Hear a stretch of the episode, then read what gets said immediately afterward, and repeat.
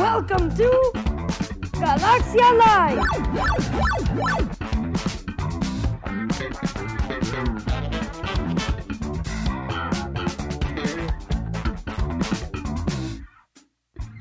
Galaxia Live.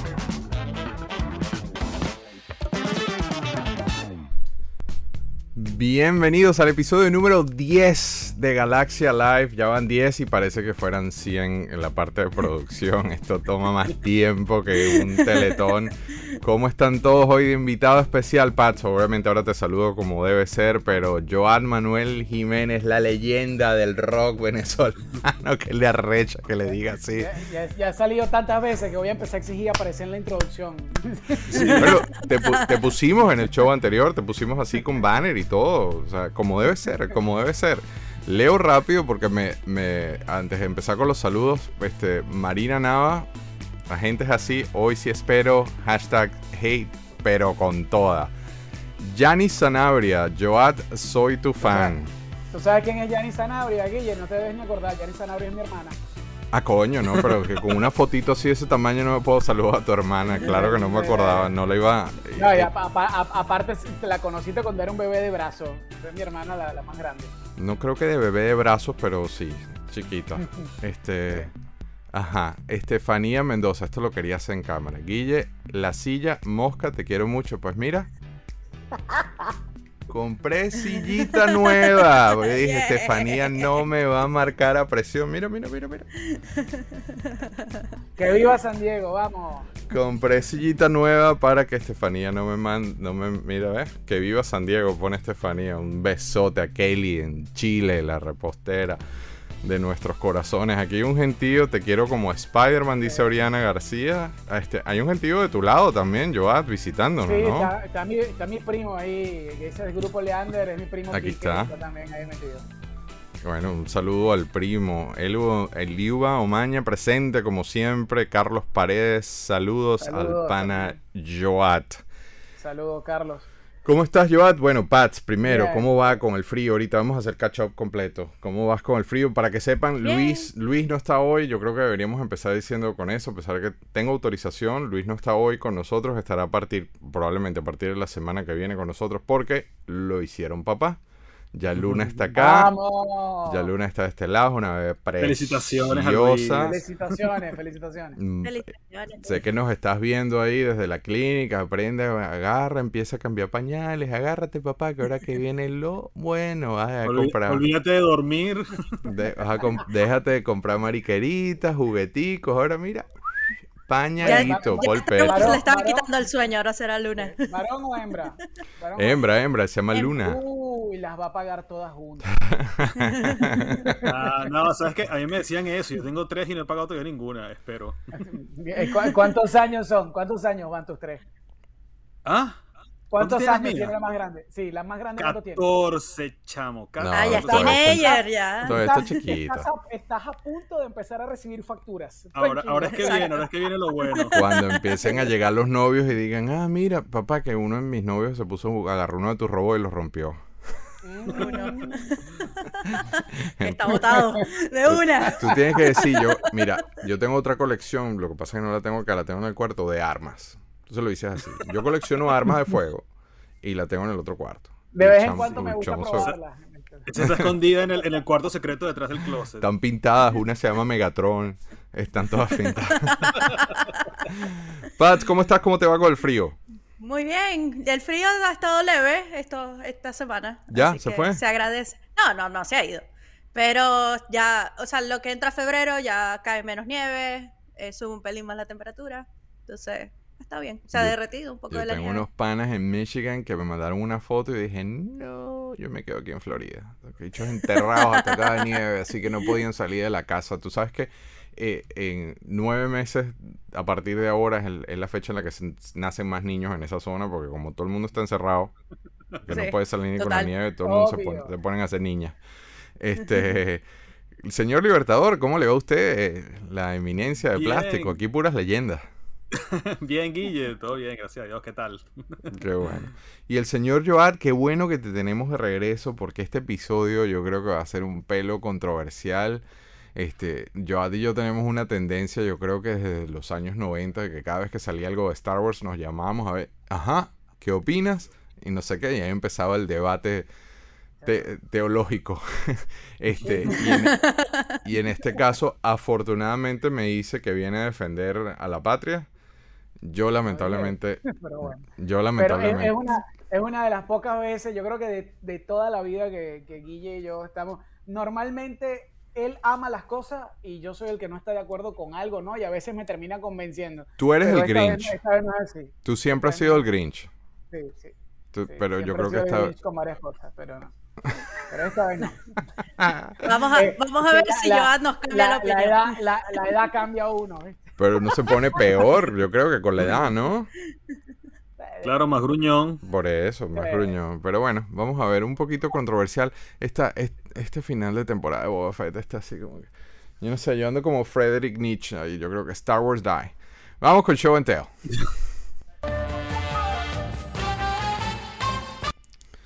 Y empezamos contigo, Joa, del invitado. Tienes un Baby Yoda, me dijiste. Ah, sí. Ajá. Sí, Mira que sí, tu había- Buda Vader fue trending Ya- topic ya- en ya- Galaxia. Ya, ya, lo había, ya lo había mostrado. Pat, tiene- obviamente no le gana al de Pats, pero bueno, tengo, No, eh, Tengo Guille mi- tiene el mejor de todos, que es el que se mueve todo. tengo mi Baby Yoda y tengo mi Kylo Ren también, que se le prende la, la, la- la Qué espadita Horror, Ah. Kylo Ren. el que... Uy, no, ponle el casco, ponle el casco. sí. Tú Ponlos sabes así. que- que- Muéstralos otra vez, muéstralos otra vez, para que decirte con- algo. con- Spoiler alert. con Muestra las dos piezas. Pero muestra las dos piezas. Ya, te voy a decir un spoiler alert. A ver. El que tienes, eh, ¿cuál es tu mano derecha? Levanta la derecha porque las cámaras se invierten. Ajá, el que tienes en la mano derecha va a matar al que está en la mano izquierda. Según No, Lucasfilm. chao, No. No, Puede, no, puede no. que sí, puede que no, pero acuérdate, bueno, ya si Vamos no, a ver. vamos a empezar, ya vamos a empezar acá con, con- Vamos a con empezar a darnos palos de- desde una. Vamos a empezar con el debate de cosas, pero acuérdate que el- eh, uno de los cómics, que ahora hay un montón de cómics canon y te ponen en una situación interesante porque tienes que estar pendiente de los cómics y tal. eh, Y no, Kylo porque siempre se- dijo- y no. Kylo siempre- Y sí, no, porque ¿y el sable de Yoda qué? El sable de Yoda lo quemaron, no lo quemaron. O sea, si estás pendiente de los cómics, igual le sabe mierda al final. Sí, sí, pero ahí Ese era según- de repuesto, chamo. Sí, según uno de los, según uno de los, de los cosos, de Kylo sale y dice que él fue el primer alumno de, de, de Luke. Si es así, esto te descarta a Grogu, ya era como un adelanto que si tú habías leído el cómic sabías que nada. Pero es que Grogu no llega a ser alumno de, de Luke. O sea, Por obviamente. eso, por eso. Por eso. Bueno, ya, ya Star Wars confirmó que la, la imagen del templo corresponde al templo de, que Al vemos en- templo en, los de- que vemos destruido en el, en el, en el coso. Así que bueno. Habrá que ver que, que... Lo que pasa es que también es lo que tú dices, el sable de Yoda, que de hecho lo hablamos tú y yo, supuestamente había sido destruido, de hecho está en los cómics, y lo que es peor, Star Wars te afirma, Disney te afirma que sí, que eso es canon, que sí, que el sable No, fue no. destruido. entonces La forma en que lo firmaron es lo más paupérrimo del mundo porque lo busqué. Resulta que el que escribió el cómic donde queman el, el sable de, de Vader, lo puso en Twitter y se lo mandó a la gente del Story Group de, de Lucasfilm diciéndole, hey, aquí hay un error de continuidad porque ese, ese sable se quemó. Y ellos respondieron, un Jedi, literalmente vi el tweet hace nada, un Jedi de 900 años tenía más de un sable, come on. Esa fue la respuesta oficial. Claro, y es que, y- pero es que también hay una cosa, hay una cosa, es más, no sé si ese razonamiento me lo hiciste tú o me lo hizo, o me lo hizo alguien con el que estuve discutiendo el tema. Este, que era, te digo, si los sables de luz, por todo lo que hemos visto, desde, sobre todo en la nueva saga, obvio, ¿no? De- de- de- de- era, lo más común era que un Jedi perdiera el sable. Porque eso era como lo, lo- lo más común del universo. Entonces, obviamente, tenían que tener o varios sables o los tipos iban y hacían otro, porque era común que los pudieran perder y sobre todo durante todo lo que fue el- la guerra clon era, era, era como común. Entonces, no tendría nada de extraño. Y siendo el arma vital de un Jedi, por mucho que, que- que Yoda haya trascendido otro plano de la fuerza y todo el coso, no tendría nada raro que se haya hecho otro sable y lo haya tenido ahí. Hay otro cómic donde Yoda, donde muestran un especial de Yoda, donde muestran a Yoda escondido en Dagobah. Que de paso, Ey, una contradicción horrorosa del canon, porque ya de una estamos en tópico, creo. Ya, ya, ya. Sí, ya. sí, ya nos desviamos. Una contradicción horrorosa del, del, del canon, porque los Kyber Crystals no es que no es que tú ibas a Walmart y dame una bolsa ahí de Kyber Crystals. O sea, era un, todo un Sí. tema conseguir estos, estos Kyber Crystals, que es la, la piedra esencial. Tiene, el y tiene que cristal haber un esencial. vínculo, ¿no? Entre el cristal y el... El cristal te escoge a ti, no sé qué. Y hay, un- hay, un, hay una historieta, yo la tengo casualmente, donde, donde Yoda consigue un Kyber Crystal ahí mal parado en Dagoba y dice, bueno, ya que, ya que tengo un Kyber Crystal, vamos a hacer un sable, ¿no? Ya yo estoy exiliado, estoy aquí, no hay nadie en este planeta, estoy solo yo en este planeta. Marico, pero para no aburrirme voy a hacer un sable para ponerme a cortar las matas, por lo menos. O sea, no, weón. Sí, y que además, y que, pero la cuestión, la cuestión es que cuando tú tratas de buscarle desde el lado hater el punto de no, lo trajeron de los pelos, te quedas prácticamente sin argumento, porque si Dagobah era un planeta prácticamente puro en la fuerza, tal como lo dice Qui-Gon en, en, en- Clone Wars, en, en el- en las Yoda Missions y tal y qué sé yo. ¿Qué de raro te, qué de raro tiene que existan Kybers ahí? Aunque sea uno cada no sé qué. Es más, de hecho, creo que en algún momento hace cualquier cantidad de años lo llegamos a discutir tú y yo, no sé si en una novela de Luceno o qué, que habla de que en Dagobah también hace muchos años había un Sith. De hecho, ese árbol del lado oscuro y Sí, sí. la- que es lo típico. Sí, sí, sí, sí. Hay donde está al lado La- luminoso también está el otro. Sí, sí, Y tiene el que haber balance, si no, no hay balance. exacto, y y el la fam- el famoso de- árbol en donde se mete Luke y se encuentra con su visión es un, es un, Eh, eh, es eh, un sitio alto en, en, en el lado oscuro de la fuerza. Exacto. Que lo vemos con Rey cuando está y que entrenando con Luke también ella consigue Bueno, el Y pozo hecho, ese el- maligno. El, el- el templo Jedi, el templo Jedi de Kurosan está encima de una cuestión Sith. Sí. O sea, entonces, entonces cuando tú quieres Como en decir, Roma, "No, pues, que te- ajá, todo el Vaticano no, está claro, encima de vainas paganas. Tú tal dices, cual. no, te me estás, te me estás trayendo, estás sacando lo inventado. Te quedas sin argumento, pues dices, "Ah, es lógico. Igualito me parece que te la, te la inventaste, pero es lógico. Ya está. Entonces, Pero queda- sí, yo entiendo que cuando tú dices eso te puedes quedar sin argumentos, Joval, pero al mismo tiempo, pero al mismo tiempo, coño, tienes que, la- la- el canon tiene que tener una especie, no hermetismo, pero tiene que tener una especie, tiene que tener una especie de límites. Porque si lo dejas abierto de que, no vale, pero el tipo tenía 900 años, es como decir que tú tengas el, ese es el único carro que vas a tener toda en tu vida. Si lo abres, ahora cambiándome de- del lado de la calle, si lo abres de esa forma, entonces cualquier cosa es válida. Pero, pero ya va. Pero es que literalmente, aunque no nos guste, sobre todo a los, a los, a los fans de la vieja saga, literalmente eso es lo que están haciendo. Porque en algún momento tú te acuerdas que el Kyber era el Kyber de los Sith, era artificial. Por eso todos eran rojos. Los tipos confeccionaban un Kyber. No era. Sí, era como de silicón. Supuestamente, exacto. Supuestamente el Kyber de verdad era el de los Jedi y los Sith tenían que inventar uno porque no había forma de que un cristal tan puro lo tuvieran. Ujú. ¿Y qué, ¿Y qué cambiaron en la novela de Ahsoka? No, el, hacen que el cristal sangre y entonces no sé qué, tú, y tú dices, ah, bueno.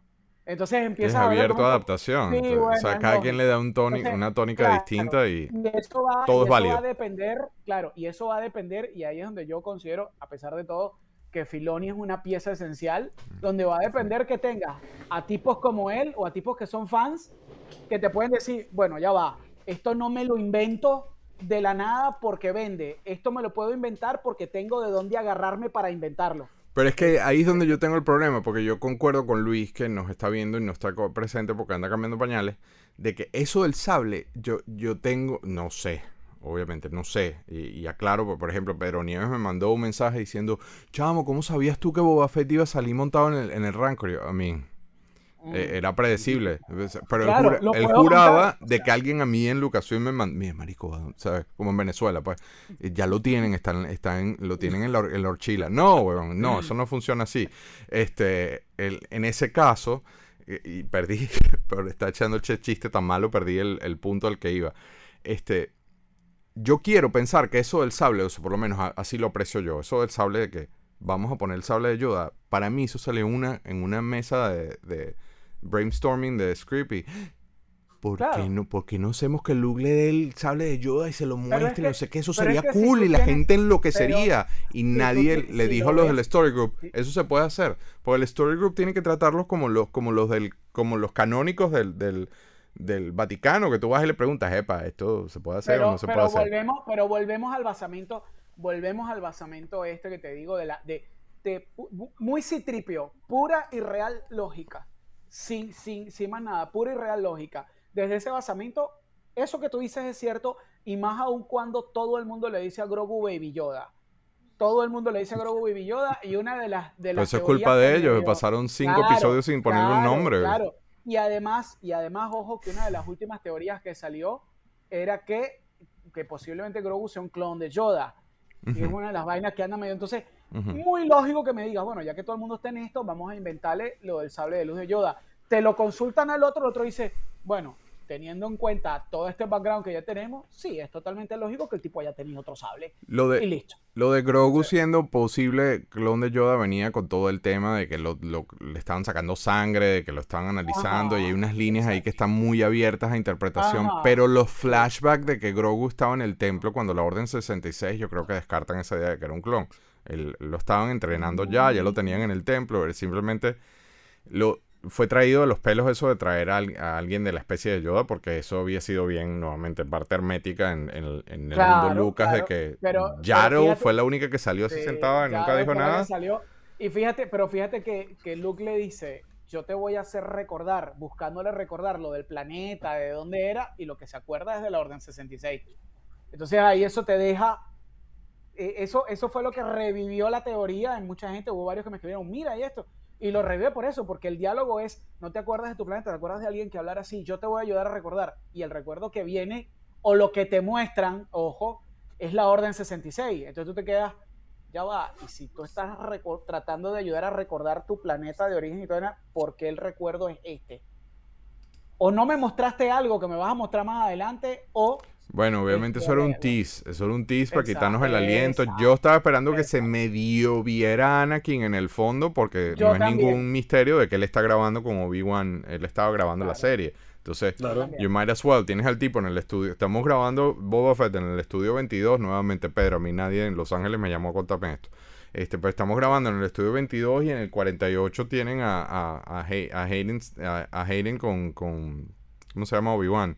Este, con Ivo McGregor, McGregor. grabando. Ivo tráete, el panita acá. Vamos a hacer unas tomas. ¿sí? vamos a seguir Sí, con, sí. con los segmentos regulares. Vamos, vamos a seguir porque si no vamos, vamos Sí. a tener seis horas como el otro día. Es así, vamos al show. en- Estábamos en Show and Tell Pats. Tú tienes. Ah, yo no dije. Yo no dije esto, pero bueno. ¿Qué carajo? Este, nada, me brinqué una cosa que se me olvidó. Pero tú tienes un Snoopy 3D puzzle. Dale, sigamos, no pasa Ah, nada. Me regalaron este 3D puzzle Pero de es Snoopy. chiquitito, o sea. No, Ah. e- esta es la caja, esta es la caja. Y yo nunca había armado un 3D puzzle, había armado Legos y todo eso, pero un 3D puzzle como tal nunca lo había armado.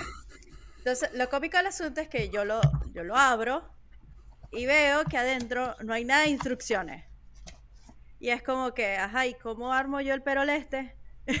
como que lo único que me trae es como que todas las colecciones de 3D puzzles que tiene. Entonces dice, no, pero que la es abierto a Ah, interpretación. pero, ¿y no, no, no, no. Sí que las averiguar. instrucciones, pero, pero había que meterse en la página, descargar el PDF, no sé qué más. A lo Ah, que veo el. PDF era como que, ¿y cómo empiezo? Porque literal tenían todas las, la- la fi- eh, las piezas enumeradas como en orden que van, pero no te dicen cómo va una sobre la otra. Ok. Y yo, o sea, tuve como dos hora y pico tratando de descifrar cómo armarlo, pero lo logré. Yo dije, yo Bueno, lo voy a lograr. Imagínate a eso, si un arquitecto. Si un arquitecto no puede hablar, Yo duro dos años haciendo esa caja. Dice, dice, dice que es para mayores de 12 años. El coso este, pero literal me comió. Era como que, ¿cómo es esto? Eso como que una, vez, yo una vez ayudé para a que lo- mi. para, que lo, para que lo mantengas ocupado y listo. Yo una vez Exacto. ayudé a mi hijo con una asignación ahí que tenía en el colegio y después mandaron una nota. Este niño necesita enfocarse más, está pendiente de otras cosas. Y la le hice yo. y yo Pero bueno, aquí, aquí está ya, va, porque esto está que mírame, pero no me toques. Ya te iba a decir, Este- muéstralo, porque. Anda. Uy. Ah, pero mira. Sí se enfoca. Pero es como Lego. Sí, sí, sí, sí, sí. Es, es como un Lego, 3D exacto. puzzle, o sea, es, es como un Lego, exacto, pero, o sea, son piezas de rompecabezas que se Uy, qué 3D. frágil se ve eso. Wow, se ve hiper frágil, El- cuidado, ¿eh? No, o sea, el- lo que me preocupa es que el Snoopy se sale. Creo que Ujú. échale pega loca. Puede dejarlo ahí pegado. Porque este sí se desarma fácilmente. Pero esta, esta no. Está una Se ve culeza la frágil vaina, porque- pero. Ah, y lo otro es que como todas las piezas son transparentes, es Ujú. como que es difícil de ver Claro. para armarlo. claro, O sea, esto no es para distraerse, sino esto es para agarrar una rechera, pues. Pero tirarlo contra el estuve- piso. Yo hubiese roto esa mierda, le hubiese Estuve reventado. buen rato armándolo. Y era como que, ¿cómo empiezo? Y te- terminé, en vez de empezar, como, o sea, primero armé el Snoopy, que era lo más fácil. Y, y después empecé con la casa, pero la casa como va, va escalando hacia arriba, este, literal empecé del techo hacia abajo. Porque si no era muy difícil de, de encontrar la forma. de ¿En cómo armarlo. serio? Sí. Bueno, o sea, hiciste el techo primero, eso es lo que estás queriendo decir. O sea, la, no, no, no lo rojo, lo rojo es una so- son dos piezas solamente, dos o tres piezas. Pero la parte blanca, la parte transparente es lo más difícil. Porque Mois- todas las piezas son... Moisés Blanco dice, no regalen cosas así, por favor. Él fue, él fue uno de los responsables Ah, ah, de este regalo. Está loca, yo, yo esa vaina la reviento contra la pared. No. Pero no, fue, eh, o sea, a pesar, a pesar del reto, fue divertido matar Sí. unas cuantas horas armando este bicho. Está bien. Y además es si- súper si bonito. mira en invierno, en invierno pasando frío, bueno. Además es súper bonito el resultado final. Al principio no Sí, lo sí, sí, veía y yo, que bueno, ahí voy, ahí voy. El chat está encendido y hay un montón de cosas que me encantaría poner, pero mira, el, el señor robot dice algo muy, como siempre, algo muy on point. El hecho de que estén hablando de todos menos de Boba Fett te dice mucho de la serie.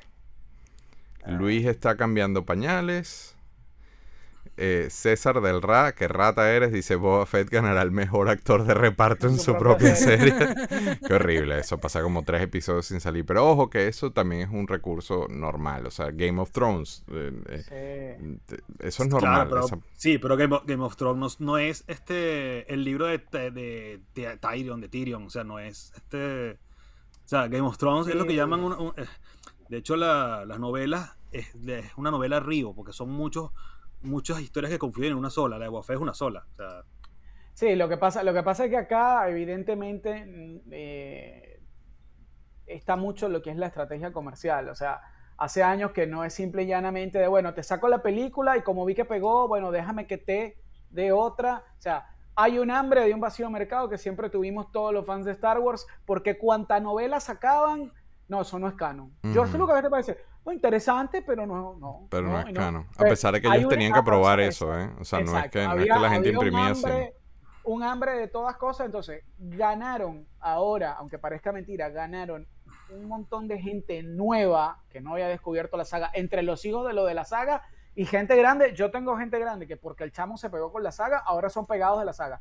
Gente que se burlaba de mí cuando yo estaba chamo por mi amor por la saga, ahora son fanáticos de la saga. Y yo que, ok.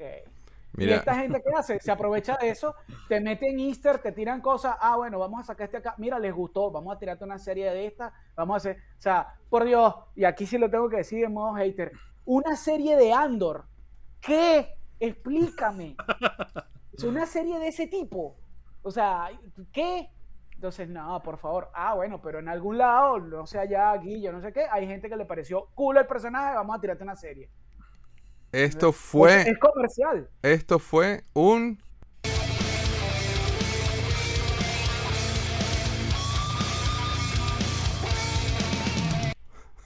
no, a mí lo que me importa es que esté bien escrita. O sea, me puedes sacar una serie del personaje que tú quieras, pero que Totalmente mí- de acuerdo. Pero casi, casi Andor no me importa. Escríbela bien, coño. A mí, de hecho, yo estoy... Yo, yo, yo, no solamente porque es mexicano, porque es una representación hispana dentro del lore, pero yo estoy loco por ver esa serie, pues está K2SO, pero bueno, nos fuimos para Sí. el otro lado. Mira, Sí. Estefanía, que no joda, esta está viendo cada detalle, mira, dice, conchale, conchale, tenía tiempo no veía esa palabra. Sí. Qué elegancia la de Francia tomando agua en copa, vale. Eso es contigo, yo. Por supuesto, por supuesto, por supuesto. L- Laura, Laura Romero, como siempre, con sus comentarios on point, dice, todo lo que se pueda explicar es posible.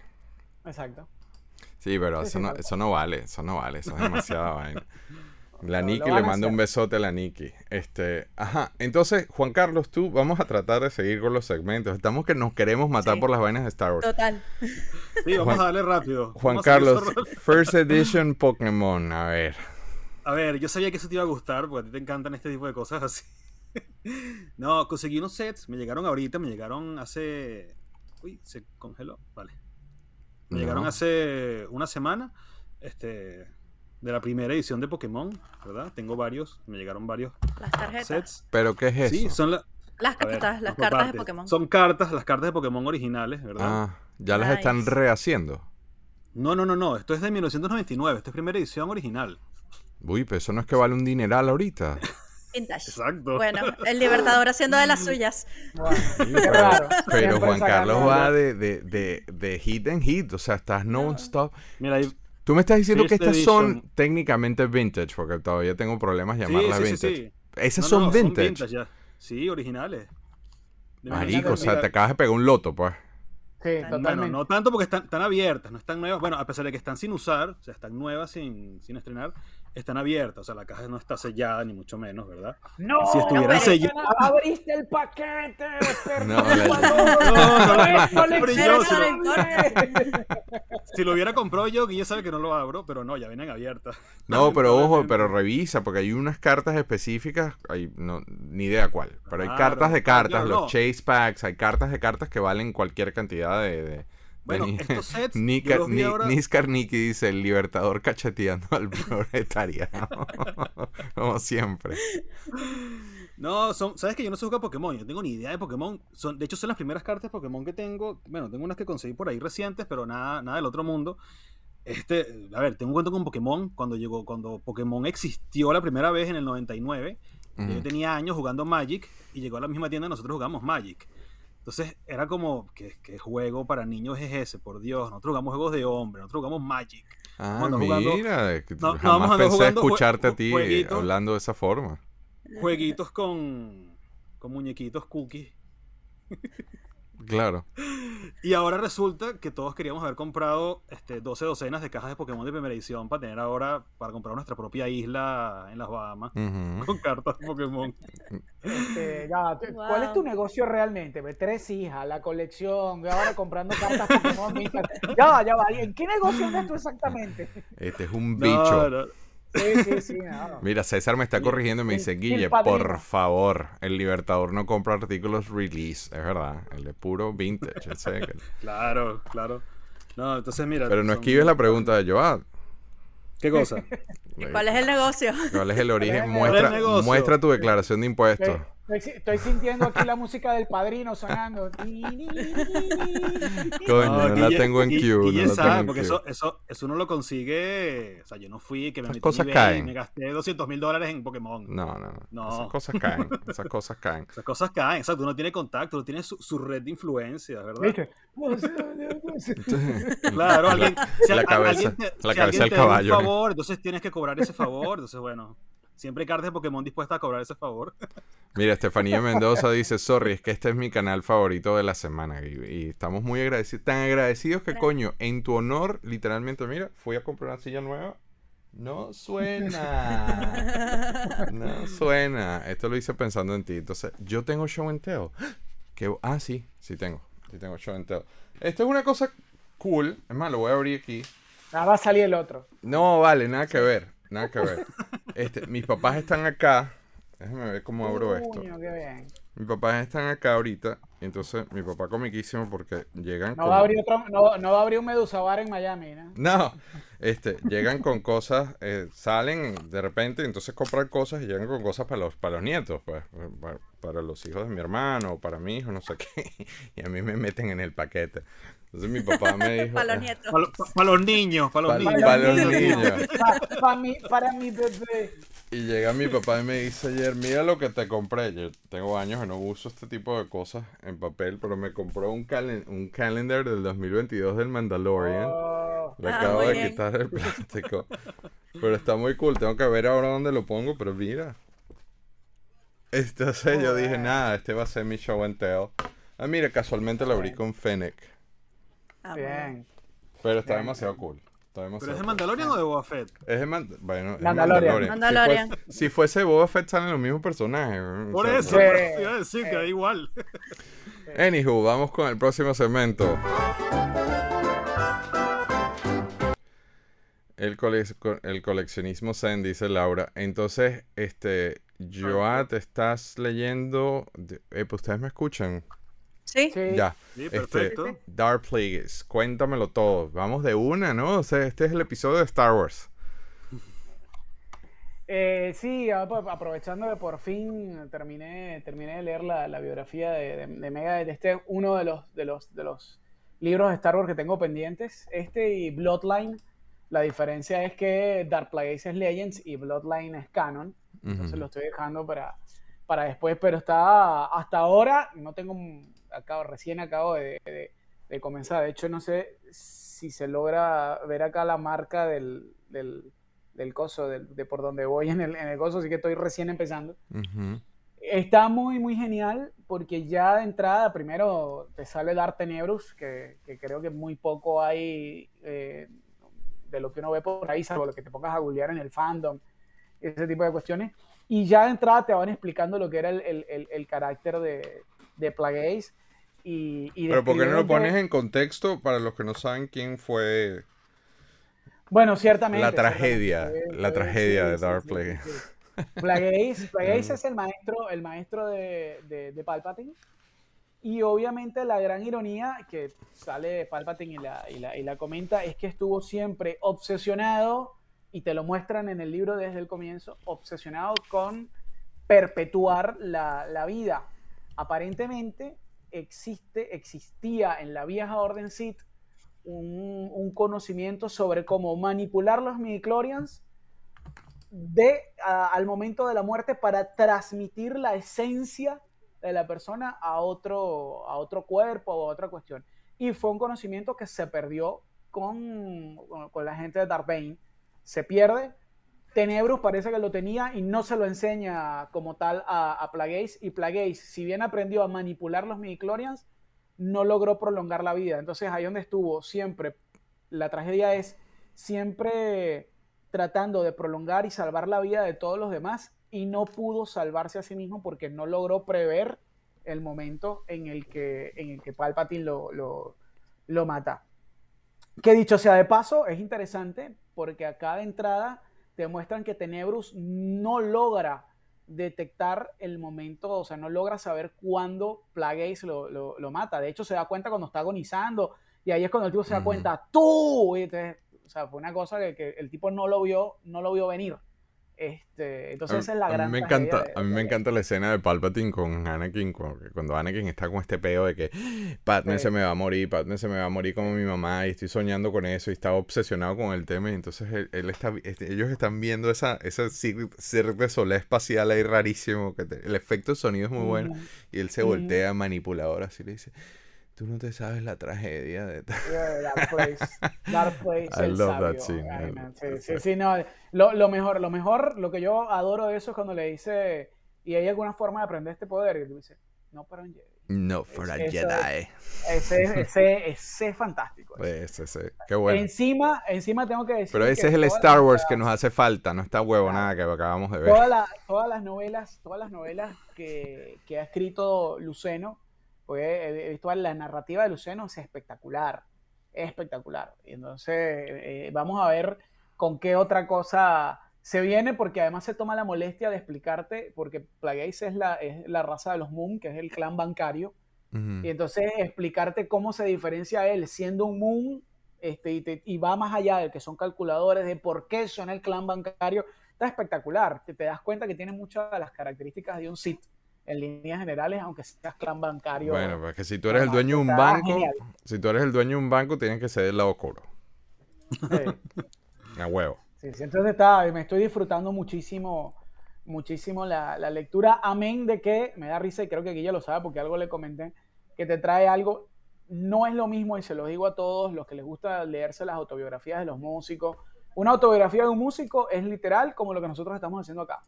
Un, un conversatorio donde vas a tener un montón de slang, de lenguaje de la calle, y por ahí quizá el slang te confunde un poco, pero digamos que es un inglés sencillo. Ya cuando te metes en, en- en algo que es narrativa como tal, agárrate duro porque vas a tener que estar consultando el Webster a cada rato y tratando de entender Mm. contexto. Ah, tú me mencionaste eso. Sí, cuando Sí, lo sí, sí. compraste me, me dijiste que esa era una de las...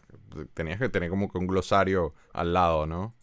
Sí, sí, sí, sí. Más de una vez me ha tocado, pues yo ya va, ¿esto qué es? O sea, po- porque es otra cosa, pues ya estamos hablando de narrativa, como dicen aquí, posta. No sé, no sé. Buenísimo. Y, y- y Juan- Ay, estoy, estoy, te advierto, estoy que, estoy que me releo esto. Estoy que me releo ¿Qué? esto, Ponlo en cámara, a ver. Que no hay- Ajá.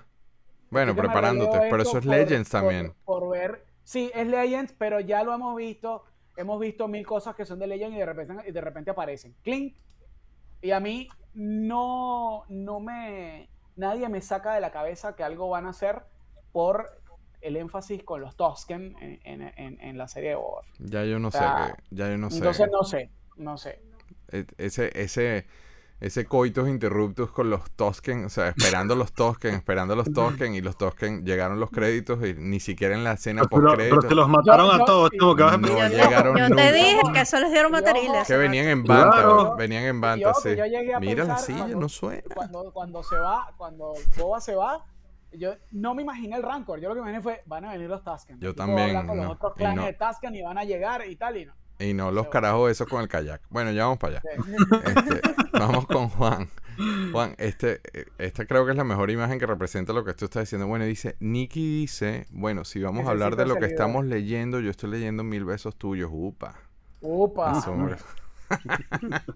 No sé con quién es eso, ¿no? Pero Eh, upa. Cuéntame, Juan. Este, es esto, Bueno, ¿no? Marvel Champions. RPG. No, es, una nueva, es una nueva edición. Yo tengo aquí es una edición, obviamente vintage, del 98, ¿verdad? Que esto llegó en el mismo paquete de... Donde venían las cartas de Pokémon. A ver, No está. te voy a poner en caja. Quédate. no, no, no, no, no, Te lo, te te estoy enseñando para que lo veas. Este- estos libros no son míos.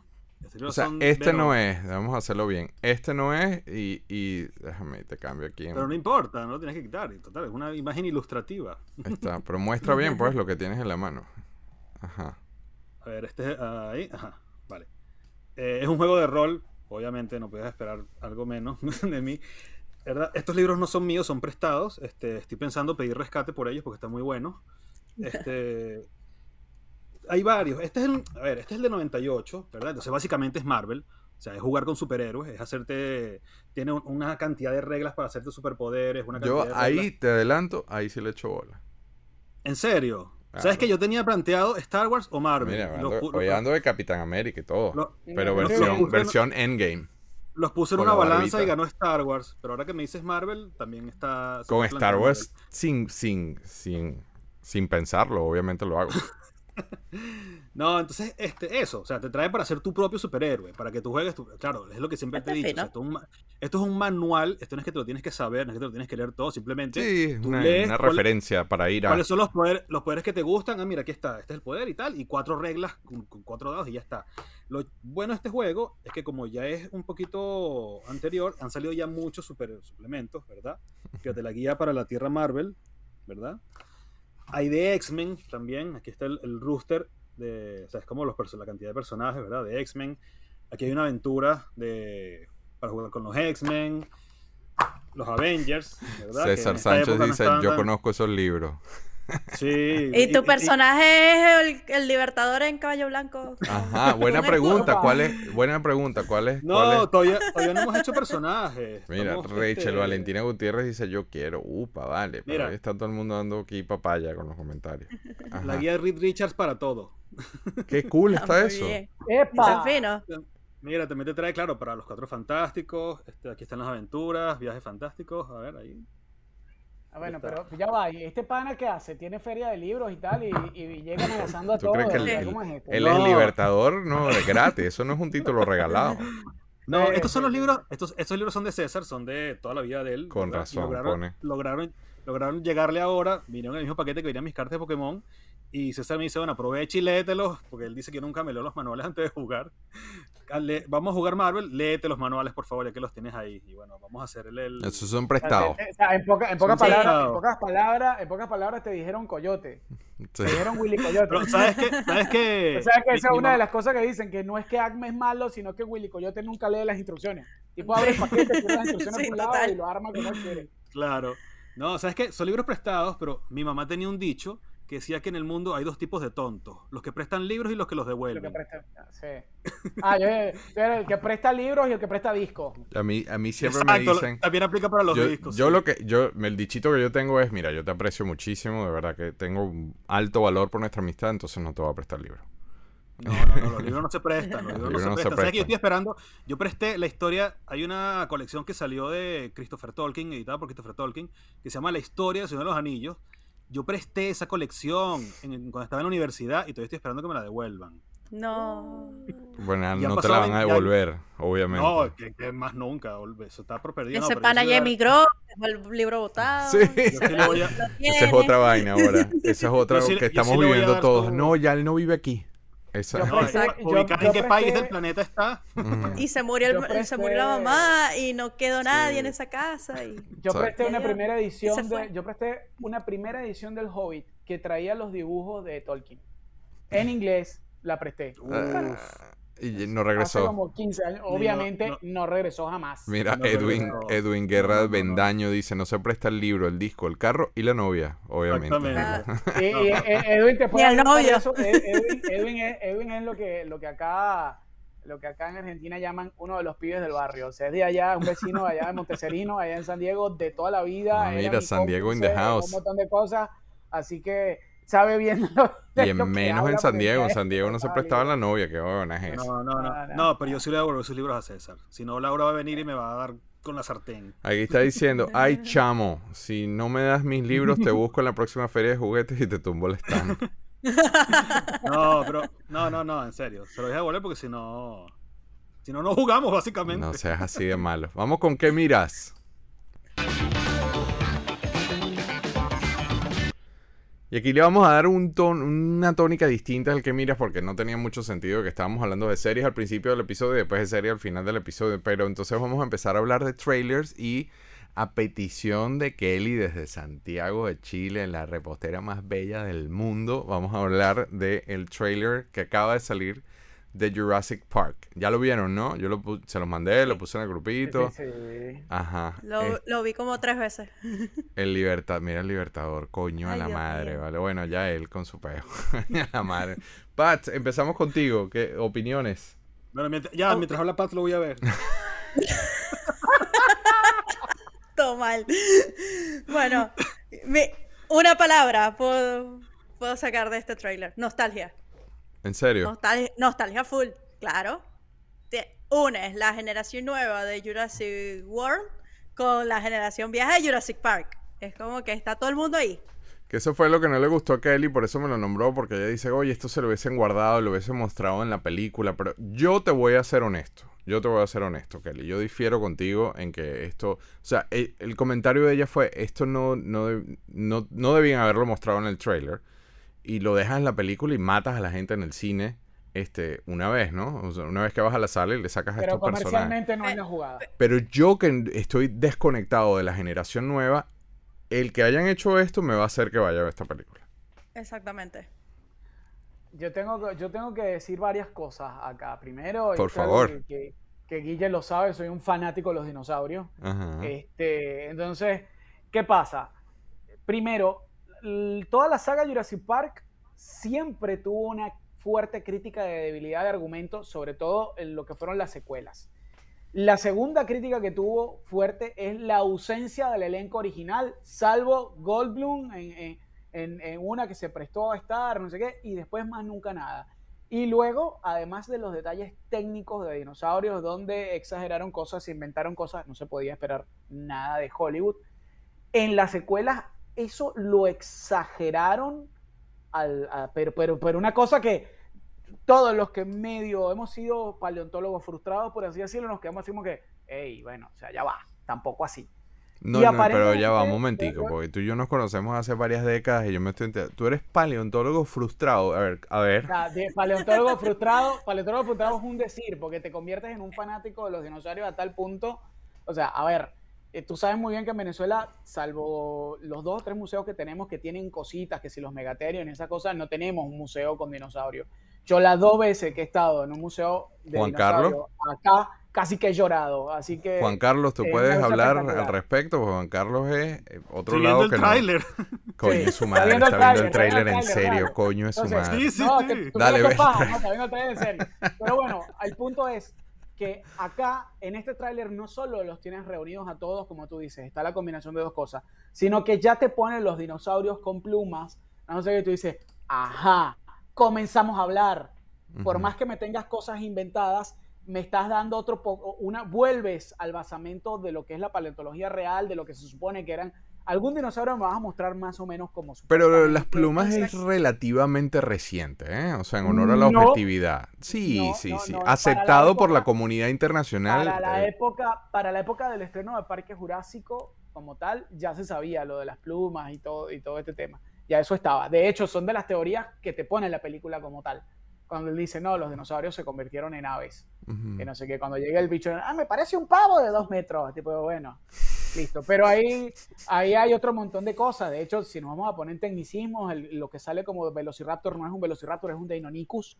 Total, Este, total. Pero bueno, yo, pero- yo tengo un amigo paleontólogo y, y no, no, Exacto. no les gusta la película precisamente por eso, porque se Eh, les exacto. tiembla el ojo con todas las películas, Exacto. pero pero... pero está bueno y de hecho yo que estaba con todo lo que es Jurassic Park medio, medio desganado precisamente por eso vi el tráiler cuando me lo, me lo mandaste y dije ah ok ok Me- de hecho lo volví a ver antes de entrar acá y dije vamos a volverlo a ver eh, ok ok ok me parece que me están ganando como para ir al cine y, y- y- y ver qué onda así que bueno vamos a ver. yo, a diferencia del efecto que quería Kelly conmigo, cuando vi estos dos fue que dije, ok, amén.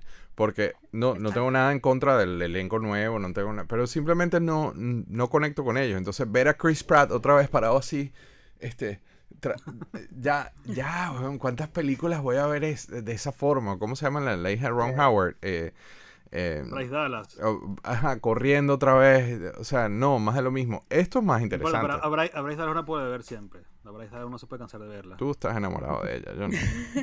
El asunto con, por lo menos, lo que son este tipo de sagas como Jurassic Park, está Godzilla, está King Kong, es como que, ¿qué tanto más le puedes extender a esta historia?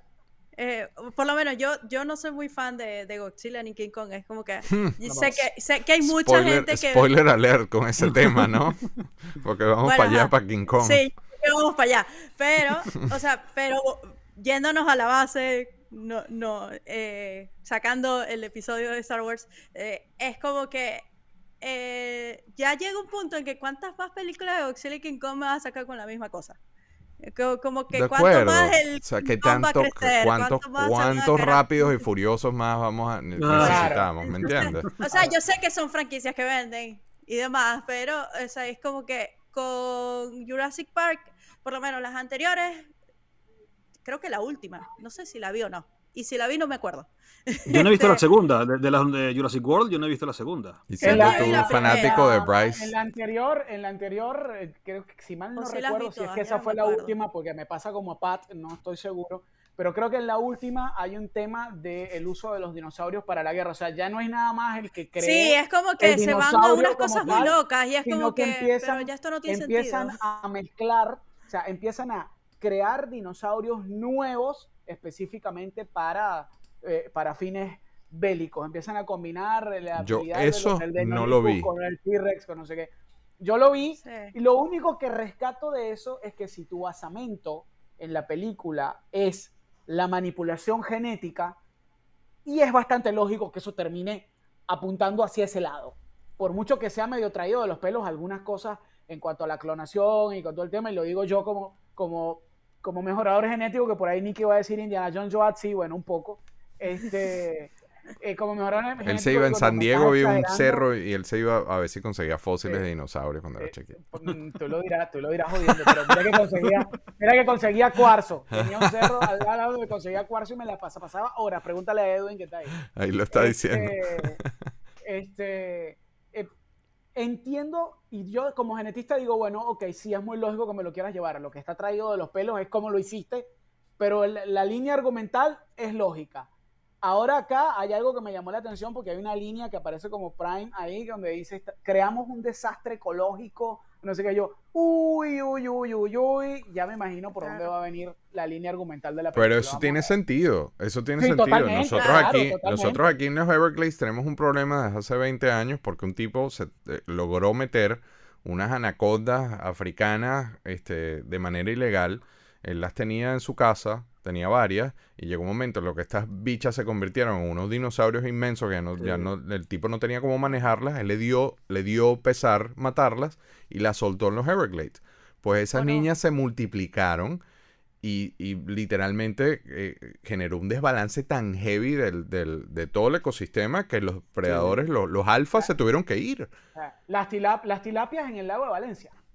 Se pusieron a meter tilapias en el lago de Valencia y prácticamente te acabaron con toda vaina, lo poco que quedaba ahí que la contaminación. Por eso, pero entonces no es, tan en Madrid- desca- no es tan descabellado decir que si traes no, de no, no, regreso a no. los dinosaurios se... Hay un se- problema fuerte argentino.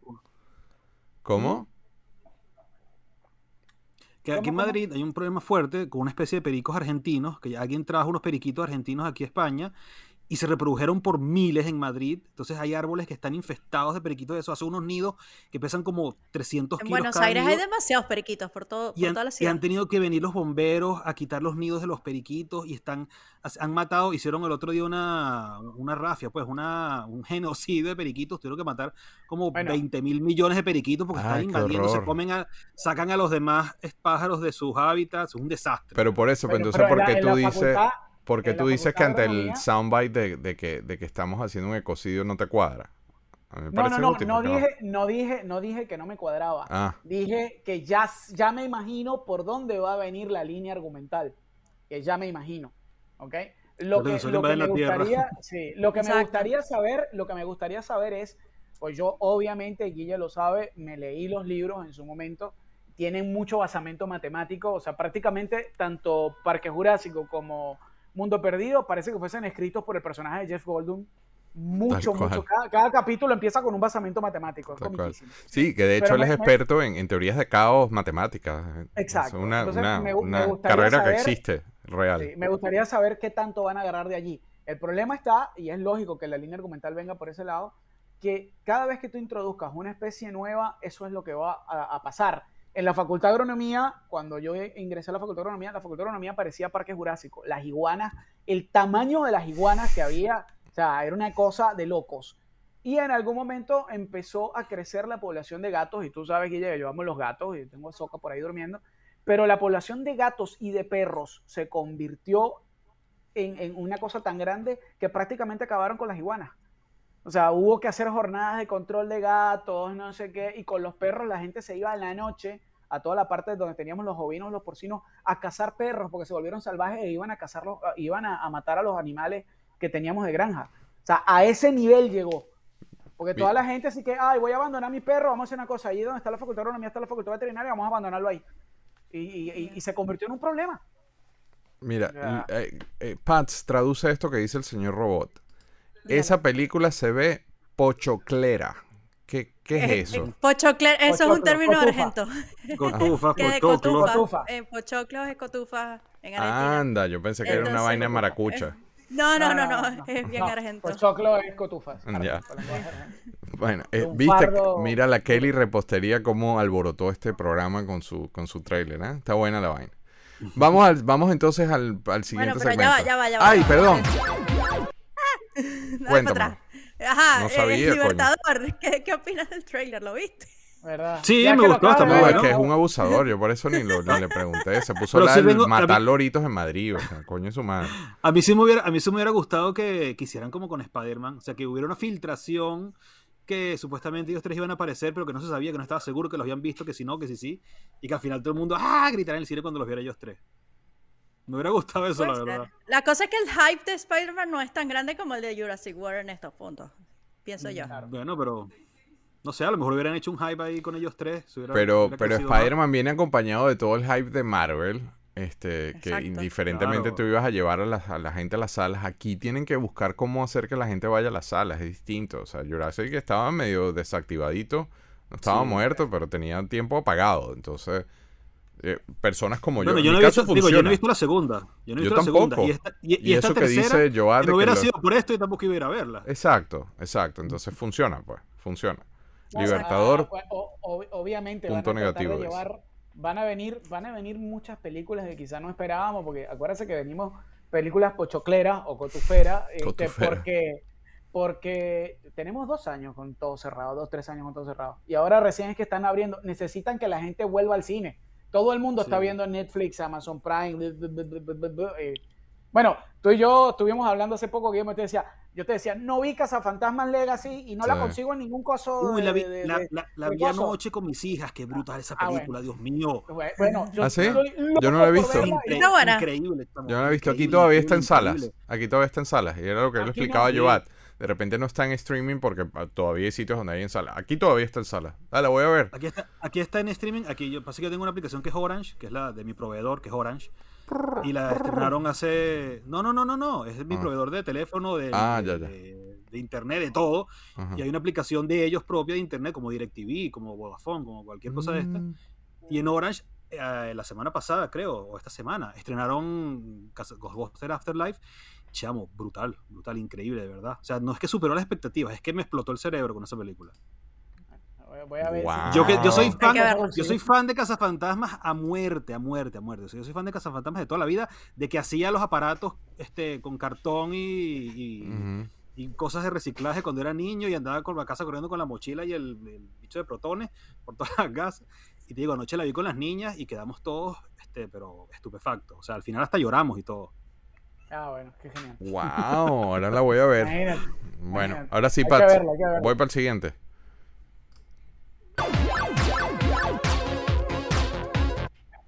Bueno, el señor del mal no está acá. Yo no tengo opciones. Juan Carlos sí tiene como siempre. Pat tampoco. Así que decidimos que en Video Games, este, Pats nos va a dar una noticia y ya. Cuéntanos, Pats, Sí, ¿qué es esto? Esta semana fue el Nintendo Direct de este año, donde Nintendo anuncia todos los juegos que se vienen para, para el Nintendo Switch y, y todos los nuevos lanzamientos. Y bueno, había mucho hype de que probablemente iban a, anunciar un nuevo Mario Kart, y que iba a ser Mario Kart 9, pero en este caso fue, no, vamos a seguir con el factor nostalgia, como lo sigo, lo, lo sigo recalcando desde, desde, desde el trailer de Jurassic Park, eh, que van a sacar es un DLC de, de- para Mario Kart 8. El DLC es un contenido que se descarga para el- una extensión para el juego, que trae 48 pistas que son remasterizadas de los juegos anteriores de Mario Kart.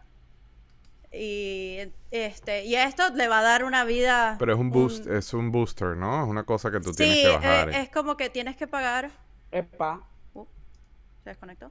¿Me No. pega? Lo perdí, ¿eh? Ahora sí. Yo también. Ahora sí. ¿Qué ahora ¿Qué sí, pasó? sí. ¿No, no fui el pegado. congelado? Se quedó pegado. se quedó Ajá, volvimos. volvió. Entonces, eh, se volvió a quedar pegado. Se cayó todo el mundo. Tú estás ahí, acá. seguimos en vivo, Sí. creo.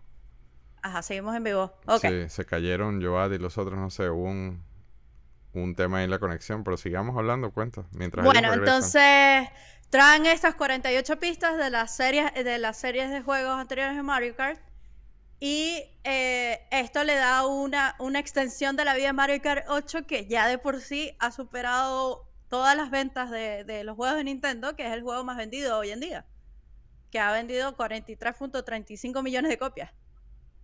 Yo sé, o sea, pero es que Mario es un monstruo. Te Sí. déjame decirle a Joad. Que yo- yo me caí, a mí me, me, me botó del programa. No sé qué pasó, man. Este. Bueno, aquí Entonces, es, bueno, es en vivo. eh, sí, se, Sí. Se, se trae- se traen todos estos nuevos, todas estas nuevas pistas, pero las van a sacar por olas. El, el, el Booster Course Pass este, cuesta 25 dólares. O si pagas el Online Pass de Nintendo, que te trae toda la colección de Nintendo 64 y demás, te lo, te lo incluyen en ese. En esa O sea, suscripción. yo pago, yo pago, me- yo pago una cuota anual por tener acceso a no sé qué cosa de Nintendo. ¿Eso incluye eso? No, eh, porque hay dos, hay, hay, hay dos cosas. Uno está el Nintendo Online, que es para jugar multimedia, eh, multiplayer eh, online, y está el...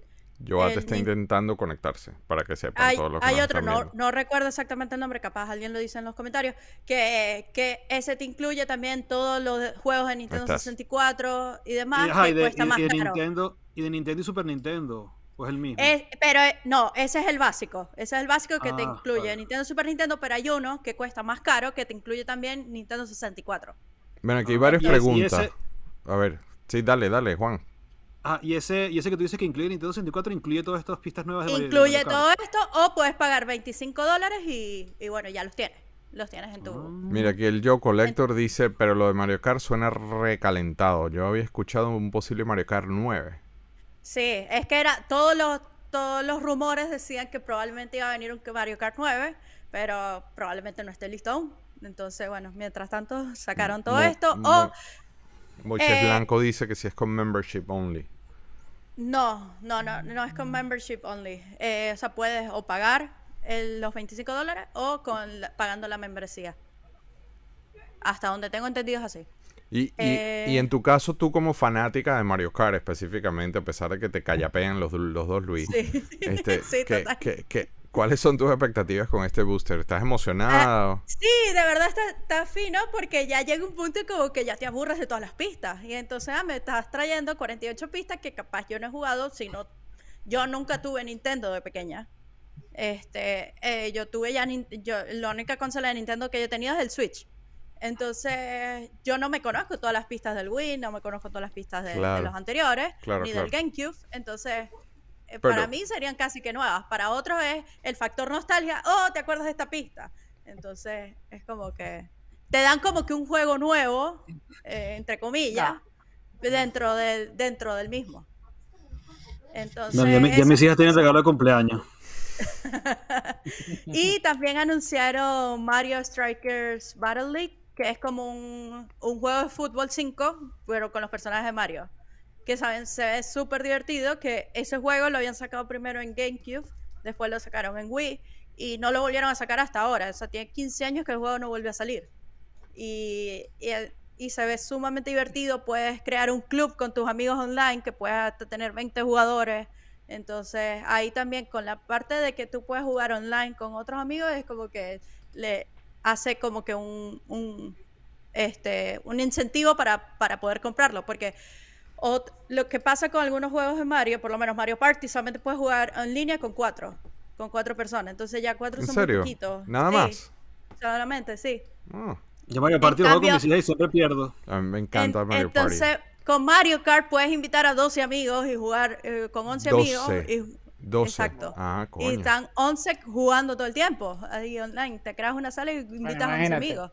Pero es de Entonces- calla, puro lo va a tirar así Sí, a lo sí, sí, sí, Pero sí. es puro callapeo o no.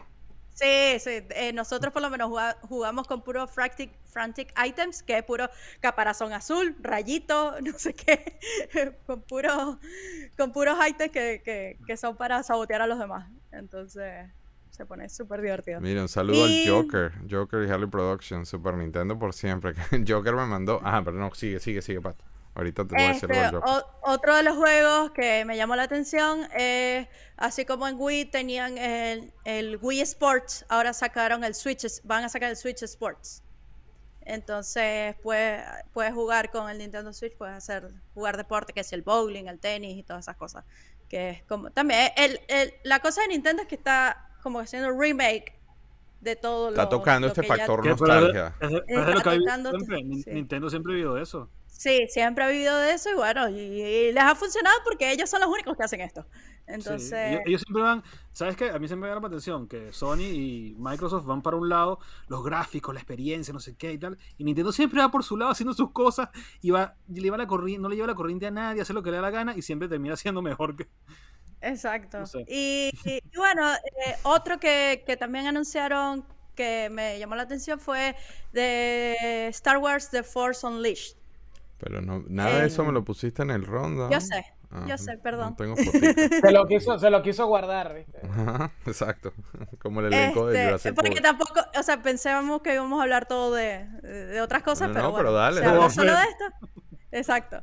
Y bueno, de Star Wars The Force Unleashed eh, tiene como que su historia de, de como de, de Jedi y demás, y también puede ser como que eh, aprendiz de Vader. Eh, y también puedes retar a tus amigos online y jugar batallas con, con los lightsabers. La, la belleza de The Force Unleashed era que tú podías seleccionar por qué lado te ibas y es ese tipo es ese tipo de juegos que tienen esa versatilidad de que tienen dos stories dependiendo de por dónde te vas. El que yo jugué, el último que yo jugué y qué lástima que Luis no estaba con, bueno, no que lástima porque qué rico que no está con nosotros porque anda de papá, Cambiando pero pañales. claro, pero el que en el que el que yo jugué era brillante por ese sentido, porque tenía ese ese tema de esa, no, olvídate con la imagen.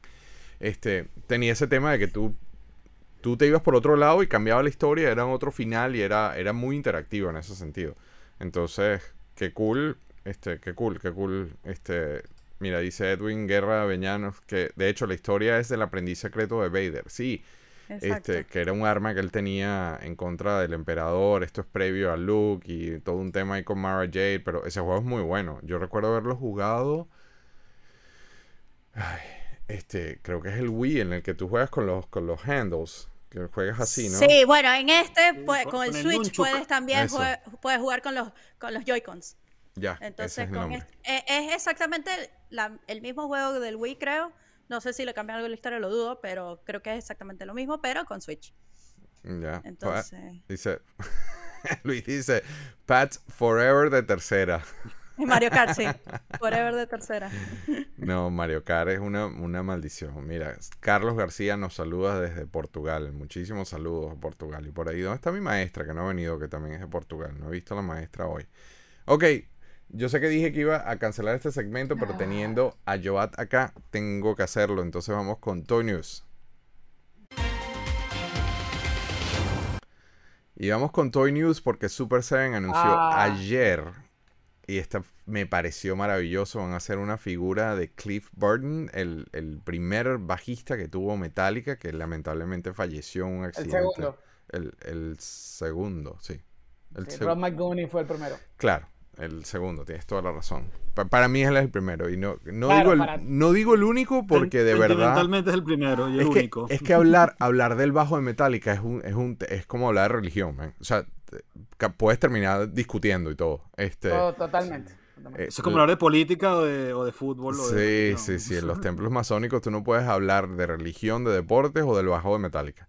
Este, entonces, en, en el caso de Cliff Burton, él falleció lamentablemente en un accidente en un autobús, este, creo que en Suiza, algo así. Este, pero, o sea, uno de los bajos legendarios del rock y Super Seven hizo en su versión, en su versión Reaction una figura. Obviamente no pueden usar el nombre de Metallica porque si no les saldría carísimo el tema de la licencia. Me llamó muchísimo la atención que le pusieron una, un- una camisa de los Misfits. Este, pero claro, teniendo a Joat acá, yo dije, coño, tengo que mostrar eso, a ver qué, qué, qué tal, qué tal, qué tal. No, yo, yo vi también en la cuestión del lanzamiento, me parece espectacular. No puedo dejar pasar por alto el detallazo de que lo hayan sacado Con el anillo. después, no solamente con el anillo, sino después de la muerte de los padres de Cliff. Sí. O sea, tuvieron el detalle de, pues, suena feo lo que voy a decir, pero tuvieron el detalle de esperar, bueno, los viejos se murieron, chévere, tan, ahora sí vamos a sacar el muñeco, porque no me vengas a decir que esto se les ocurrió reciente. O sea, No, esto, este Entonces, proceso toma más de un año en. Claro, Sí, sí. claro. Entonces estuvo, eh, estuvo, me parece, me parece un detalle, si bien puede sonar muy hijo de puta, pero es un detalle. Él no te sacó la figura teniendo a los padres vivos porque es así como que bueno. Este, De, de ¿Me tu entiendes? hijo. que- Para, para no Sí, recordarse sí. el hijo A pesar de que los papás han Pero- ido a toda ca- cualquier No, cantidad de siempre- tributos y cosas. sí, y que cualquier documental tú ves al, al- al- veías al papá sobre todo hablando de la mamá y todo el coso, porque siempre estuvieron como muy contentos. Eh, de hecho, hay un documental horroroso por la forma, a ti sobre todo Guillermo te va a parecer horrible por la parte de la coherencia, por la parte de la edición, o sea, uno ¿Cuál? termina no sabiendo qué quisieron hacer.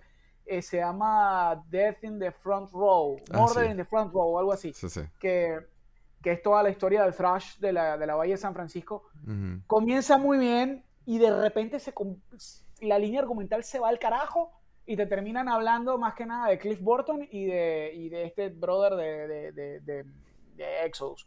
O sea, y, se convierte en un desorden y tú te quedas, ok, pero todo lo que es la parte de, de- de- de Cliff y con los papás como hablan, que te dicen que ellos simplemente se sintieron felices porque el tipo vivió como quiso. Claro. Vivió como quiso, hizo su cuestión, que ellos estaban bien contentos con toda la vaina. Y tú dices, bueno, chévere, o sea, los tipos no se encerraron en esa cuestión martirizada y tal. A mí me parece, me parece, me pareció la figura genial. Lo que vi cuando acerqué la cámara me parece que tiene unos detalles espectaculares. Este, y bueno, nada, un- una cuestión más para reforzar el mito, el mito que dejó Cliff Burton, que también reforzado por los propios Metallica, haciéndole toda la, la- la vida imposible que le hicieron a, A. Jason. A Jason Sí, Newsted.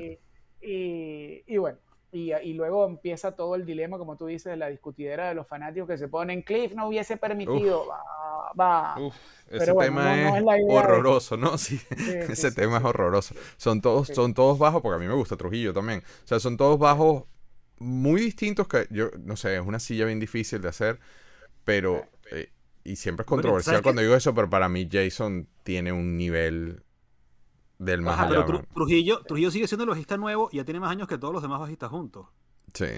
Pero Trujillo sigue siendo el bajista nuevo. pero Trujillo, Trujillo le dio un sabor demasiado bueno a eso. No sé si vieron precisamente en el documental de Metallica, el, el- donde capturan cómo, cómo consiguen a Trujillo y las audiciones, que fue todo el mundo en el pueblo, bajistas que estaban en bandas bien posicionadas, dijeron, fuck, Metallica, o sea, yo voy a la audición.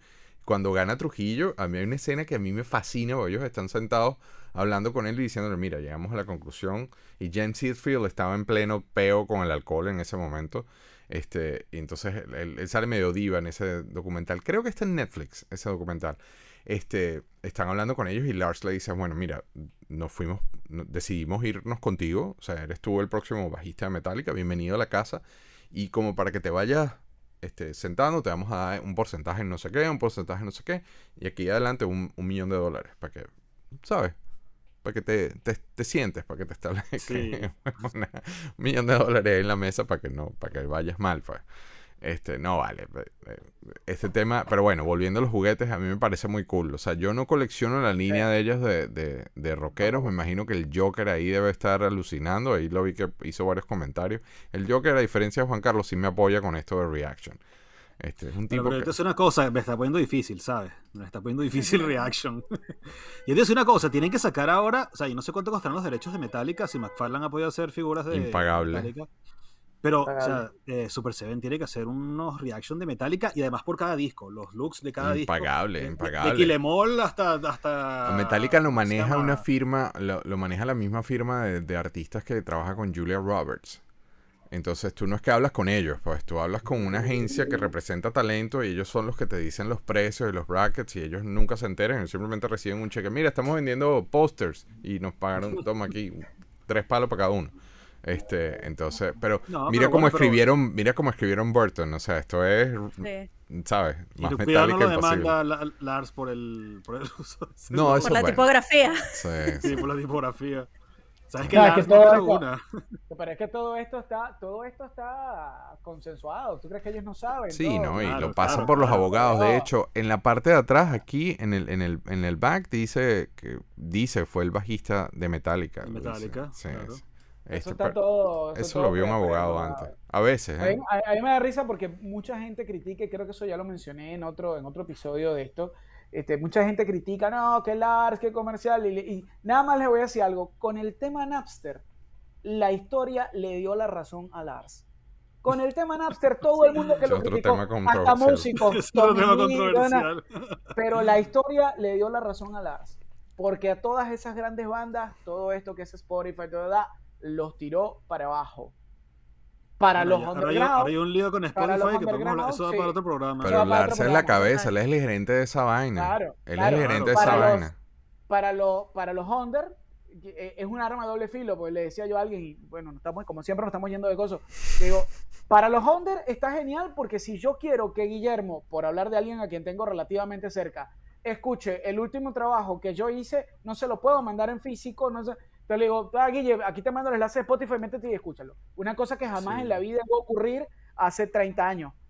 Pero al mismo tiempo yo estoy dejando de percibir una venta potencial, por mucho que Guillermo sea mi amigo, estoy, estoy dejando de, recibir una, un- de percibir una venta potencial. ¿Por qué? Porque está en Spotify, cualquiera lo puede escuchar. Y una vez que tú llegas y te escuchas el trabajo completo, a menos que seas un melómano, y si el Libertador que llega y dice, no, yo quiero el CD o el acetato Claro. y quiero ver el No, yo- porque yo me- nada yo me como reci- la mira, el- Pero no te tal". vayas El tan Joker, el lejos. Joker, Claro. el Joker me está, el Joker tiene tiempo puyándome, colecciona vinilos, colecciona vinilos, colecciona vinilos, y yo me he negado a coleccionar vinilos, me vuelvo loco, Ellos tienen una colección vinilos, de verdad. alucinante Claro, de vinilos. alucinante, Pero eso- alucinante. Pero es que no te vayas muy lejos con el ángel de la muerte, Joan, ¿no te acuerdas que yo andaba, yo andaba con las maquetas así? Es más, Sí. ¿Tú no te acuerdas que de vaina se armó un peo? Creo que fue en Punto Fijo. ¿Dónde fue eso? Yo ni me acuerdo. Porque veníamos caminando en un mercadito y había un puestico de una gente que tenían el disco quemado. Sí. Esa claro, sensación es muy heavy porque tú vas, o sea, el disco, Sí. ese disco fue un parto, Sí. como todos los discos eh, hechos así con- eh, a pulmón en Venezuela. Y coño, ves un stand y lo tienen ahí quemado. Yo creo que Felipe creo que le iba a caer coñazo al tipo y todo. Este, eso es muy, o sea, X, de verdad que nos fuimos por las ramas, pero el tema, eh, todo cambió, ¿eh? O sea, ahora tú haces, bajas un single, Claro. te lo digo por mis clientes. Antes se tenían que, todo el proceso que tomas un disco, eh, todo el año que se meten a la, a la vaina, después un, un año de gira este, promoviendo el disco para empezar a vender el disco, todo ese esfuerzo para empezar, ahora ponen un single en iTunes, del cual les queda un dólar y tienen un millón de downloads de viernes a domingo y el carajo el fin de semana hizo un palo. Yo he visto esto, o sea, yo he visto esto Sí. con mis clientes como en el fin de semana hacen 8 o 5 millones de dólares sin anestesia, entonces sí tenía razón Lars con lo de Napster y al, y al mismo tiempo no. Porque era como que en contra Yo de la creo, que, corriente. yo, yo creo que no, porque Spotify ha sido más bien la. eh, Spotify es la evolución de Napster. Sí, pero date cuenta Sí. cómo en Spotify Spotify, es la evolución lógica de Napster. quejan, Ujú. Y date cuenta cómo en Spotify todos se quejan, todos los músicos se quejan porque, de hecho, cuando tú haces a través de cualquier plataforma que te sube, porque no es que tú tienes que, bueno, nos fuimos para el carajo, pero bueno, no es que tú No. tienes que No, normal. subir, Esto es no es que cualquiera, sí, no es que cualquiera sube, Pats graba hoy un- una cuestión, una canción hablando de Nintendo, entonces, ay, la voy a subir en Spotify. No, No, no, no. tienes que a través de una plataforma tipo CD, Sí. Sounddraft, no sé qué. Y pasar entonces controles ves- de calidad y un Claro, montón de y entonces cosas. los tipos te dicen, bueno, tienes el plan gratis, ok, yo te voy a hablar, no hablemos del que tienes que pagar, el plan gratis, bueno, bu- buenísimo. Vas a recibir el 80% o el 90% según el cielo en el que estés de, tu, de, tu- de tus downloads. Y cuando Son vienen cero, a ver, son 0,00000000000. Te digo, menos que Si YouTube. dices- pasa, si pasa, si la reproducción pasa los 30 segundos, si no llega a los 30 Exacto, segundos, te claro, tú dices, espérate un momento, ok, y tú te estás metiendo cuánto por reproducir mi música, y eso es el gran tema que tienen todos los grandes artistas. Creo que muy pocos de los grandes, grandes, grandes que tú dices, pero qué, qué falta te hace esa plata, incluido Mustaine, te dice, no, no me gusta, no me gusta porque este tipo de Spotify se llena de plata a costa mía, pero... es lo que hay". Pero ojo, eso de que no le hace Claro. falta la plata porque son millonarios es mentira. Ellos son Claro. millonarios porque reciben esa plata. Claro. Ese es el obvio, origen de- del obvio. dinero. Obvio. Pero bueno, por, por eso pienso que sí, al final el tipo tenía razón y, y esa es la razón por la cual Jen Simmons dice hoy en día el rock está muerto y todo el mundo se escandaliza. Y dice, claro, tú antes sacabas un disco con una disquera que te hacía eso. Bueno, aquí tienes dos palos adelante, disfruta la vida y tal, venga para grabar. Y la, ahora, y la disquera no, hacía ahora no. 48. Exacto. Claro. O sea, Y se quedaban no. con los derechos de las canciones y entonces después tú no podías recuperar los derechos de tus canciones y hacían dinero a costa de tus Exacto. canciones. y Exacto, tú no eso le pasó y a. Aerosmith y otro poco gente. Ujú. Pero entonces ahora no, ahora, no, ahora eso es, ¿quieres como banda tener plata? Ármese una gira, mi amigo, porque con disco, mm, mm, Mm. aquí no va, aquí no va. O sea, yo, lo- yo lo único que te puedo decir Sí, es que sí. Spotify es el streaming que yo pago con más gusto. O sea, son los mejores 15 euros. yo también, es que, es que yo, es que yo igual. Yo también. Yo escucho, yo igual. escucho como 8 horas diarias de Spotify. O sea, la cantidad de Es que cosas yo que yo no conocía igual, o sea, que escucho en. Spotify es absurda, de verdad. A mí me encanta, a mí me encanta Spotify porque yo no tengo el tiempo de estarme yendo a una, disque, a, una cosa. Bueno, el último disco de Maiden, y él sabe, yo soy re fanático del último disco de Maiden, y lo vine comprando hace como, como dos, tres semanas. Y porque... Pero yo lo había y- escuchado, lo sabías de memoria. Cla- claro, Exacto. Claro, Obvio. claro. ¿Me entiendes? Es O sea, entonces, las cosas que yo he escuchado de Spotify nuevas, viejas, no sé qué, es genial, me arma un playlist, es una maravilla, pero si me voy del lado mío, musicalmente hablando, bueno, El Ángel de la Muerte está en Spotify y yo no recibo medio centavo por El Ángel de la Muerte. Y, y ni por... Entonces es, un- Sí, es un coso. ese ya te- vamos a seguir porque no- Eso es una caja de Pandora, eso que acabas de decir, Sí, una caja de o la Pandora. música, mía, como la televisión, el cine, todo está Exacto. cambiando por lo del streaming. Sí, entonces, sí, como- sí, sí, y hasta sí. los mismos videojuegos. Y es Nosotros como- nos está pasando con, con los videos y las series y las películas y créeme que no, créeme que yo no soy rico. y la plataforma usa lo que hacemos y ellos hacen millones y nosotros nos llegan centavitos. Bueno, a petición del público y tenemos que rebautizar, tenemos que rebautizar este segmento. Yo, ah, yo no sé si viste el episodio pasado, pero yo me inventé un jueguito antes de entrar al tópico. es un jueguito este que es como una especie de mímica, es decir, yo voy a poner y voy a poner un Ay, ejemplo. Dios, no. Eso dijimos nosotros la semana pasada, tranquilo. Déjame cambiar aquí la. Este. A ver, ¿me escuchan? Sí. Sí. Más o menos. Ahí, ahora sí, ahora sí Ok. interesa. Se- se- se Entonces, pone- es como una no sé especie- por qué, pero- Es una especie. No, es que tengo para poderme quitar los headsets. Ya va. Segundo, 3, 2. Hola, hola, hola. Ahí estoy. Sí, te Hola, escuchamos. hola, hola. Es como una especie de mímica, pero entonces yo po- vamos a poner un personaje de Boba Fett o de Mandalorian y tenemos que imitarlo. entonces yo, voy- yo agarro este de ejemplo, fue el mismo ejemplo de la semana pasada. El mismo ejemplo de la semana pasada lo vi. Ah, sí lo viste entonces, pues sí Sí, sabes. sí, sí, lo vi. Había Sí, dicho sí. que no, pero sí, sí lo vi. Eh. Al, al menos este pedazo lo vi. Eh, Bueno, por eso me viste a mí. Entonces la, la vaina es hacer el ridículo de esta forma. es hacer ridículo de esta forma. Y la idea es que tratemos al máximo de parecernos a la foto seleccionada. ¿no? Y creo que vamos. Entonces, por supuesto, vamos con las damas primero. Así que prevenida, Ah, bueno. Pats, voy contigo. ¿Qué me vas a poner hoy? No, hombre, yo siempre Ah, te trato bien. Ah, yo bueno, siempre- menos, menos, mal, menos mal me puse este. Ajá, a ver. Ah, A ver. Ah, Vamos mira, ¿ves? ahí El frío. Yo, yo pensando en el frío. Ya, Ajá, pero necesito unos Pues necesitas sables, los sables, necesitamos los sables. Déjame ver qué encuentro. Ya. ¿Viste? ¿Viste? Ahí está la Niki acustándome que, que yo muy desocupado. Entonces, le- funciona, a ver. ah, ves, la Pat se vino a reivindicar porque la semana pasada se Sí, quedó. la semana pasada no lo, no lo vi. Que no lo vi venir. Mira, no, ajá, pero baja un pelo el mentón. Ya va. Es que en el micrófono ya va. El señor robot está ahí al lado viendo, ¿o no? Eh, Eso, Pat, buenísimo. Recuerda que en el chat nos tienen que decir quién fue el mejor de todos. Vamos ahora con Juan Carlos. ¿Estás listo, Juan Carlos? No, pero. No, pero no tengo chance. Es para el otro lado. es para el otro lado. Otro lado. Eh. Recuérdense, en, lo- en los, en el chat nos tienen que decir quién gana. Y entonces ahora vamos con el invitado que yo no estaba esperando que tuviese el pelo amarrado hoy. Así que Dios mío. No sé cómo vamos a hacer esto, ¿verdad? A ver. es Ya para el otro lado. Déjame bajarte aquí. Para el otro lado, la cámara acá, inversa. ¿no? Sí. Ajá. Ajá. No sé cómo es la vaina. Pero, me, tienes que, me tienes que mirar la cámara, tienes que mirar la cámara.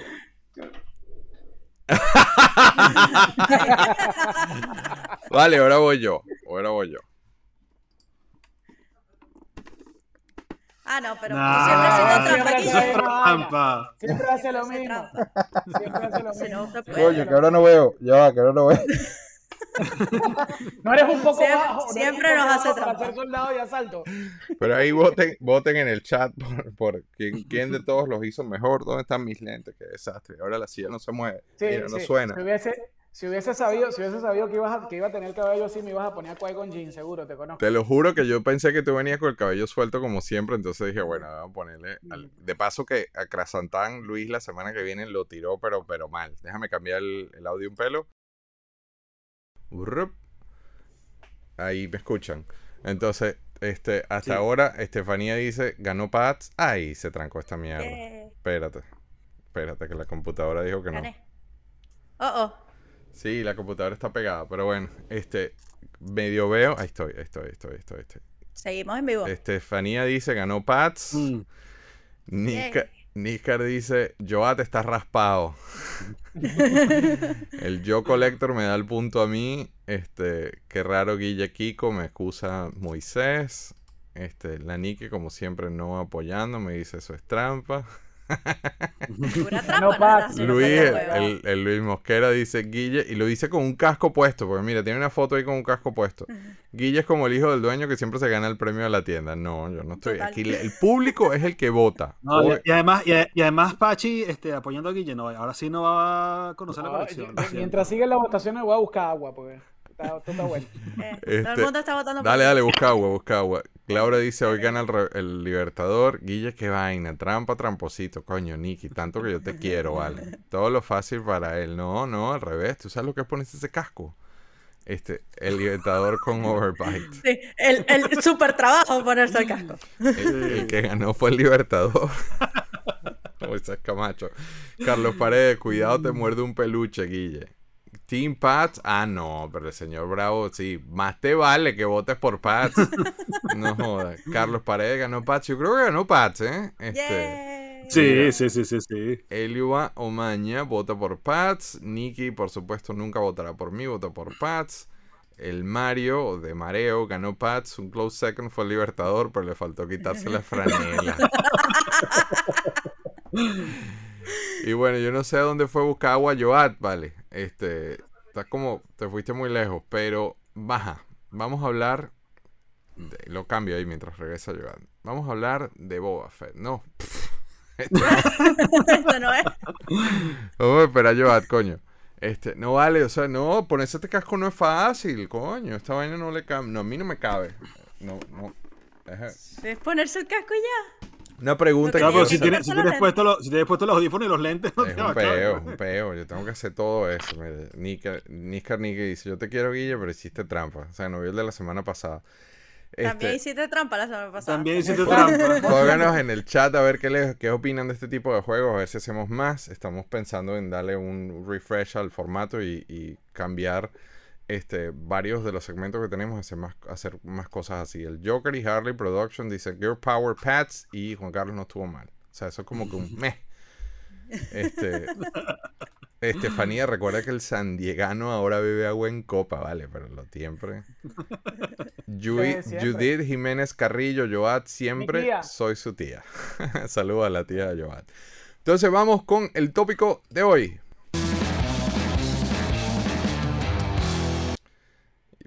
Por supuesto, el tópico de hoy es la final de este. ¿Me escuchan? No sé qué está pasando Sí. hoy con Sí, ese sí, tema. sí, sí, Ok, sí, porque es que dice ahí muted. Vamos con la final de El Mandalorian, Boba Fett. Ni sé ni cómo llama, estaba en el libro de Boba Fett, técnicamente. Este, esto es un round table, es abierto. El episodio, el episodio número 7 se llamaba In the Name of Honor, en el nombre del honor.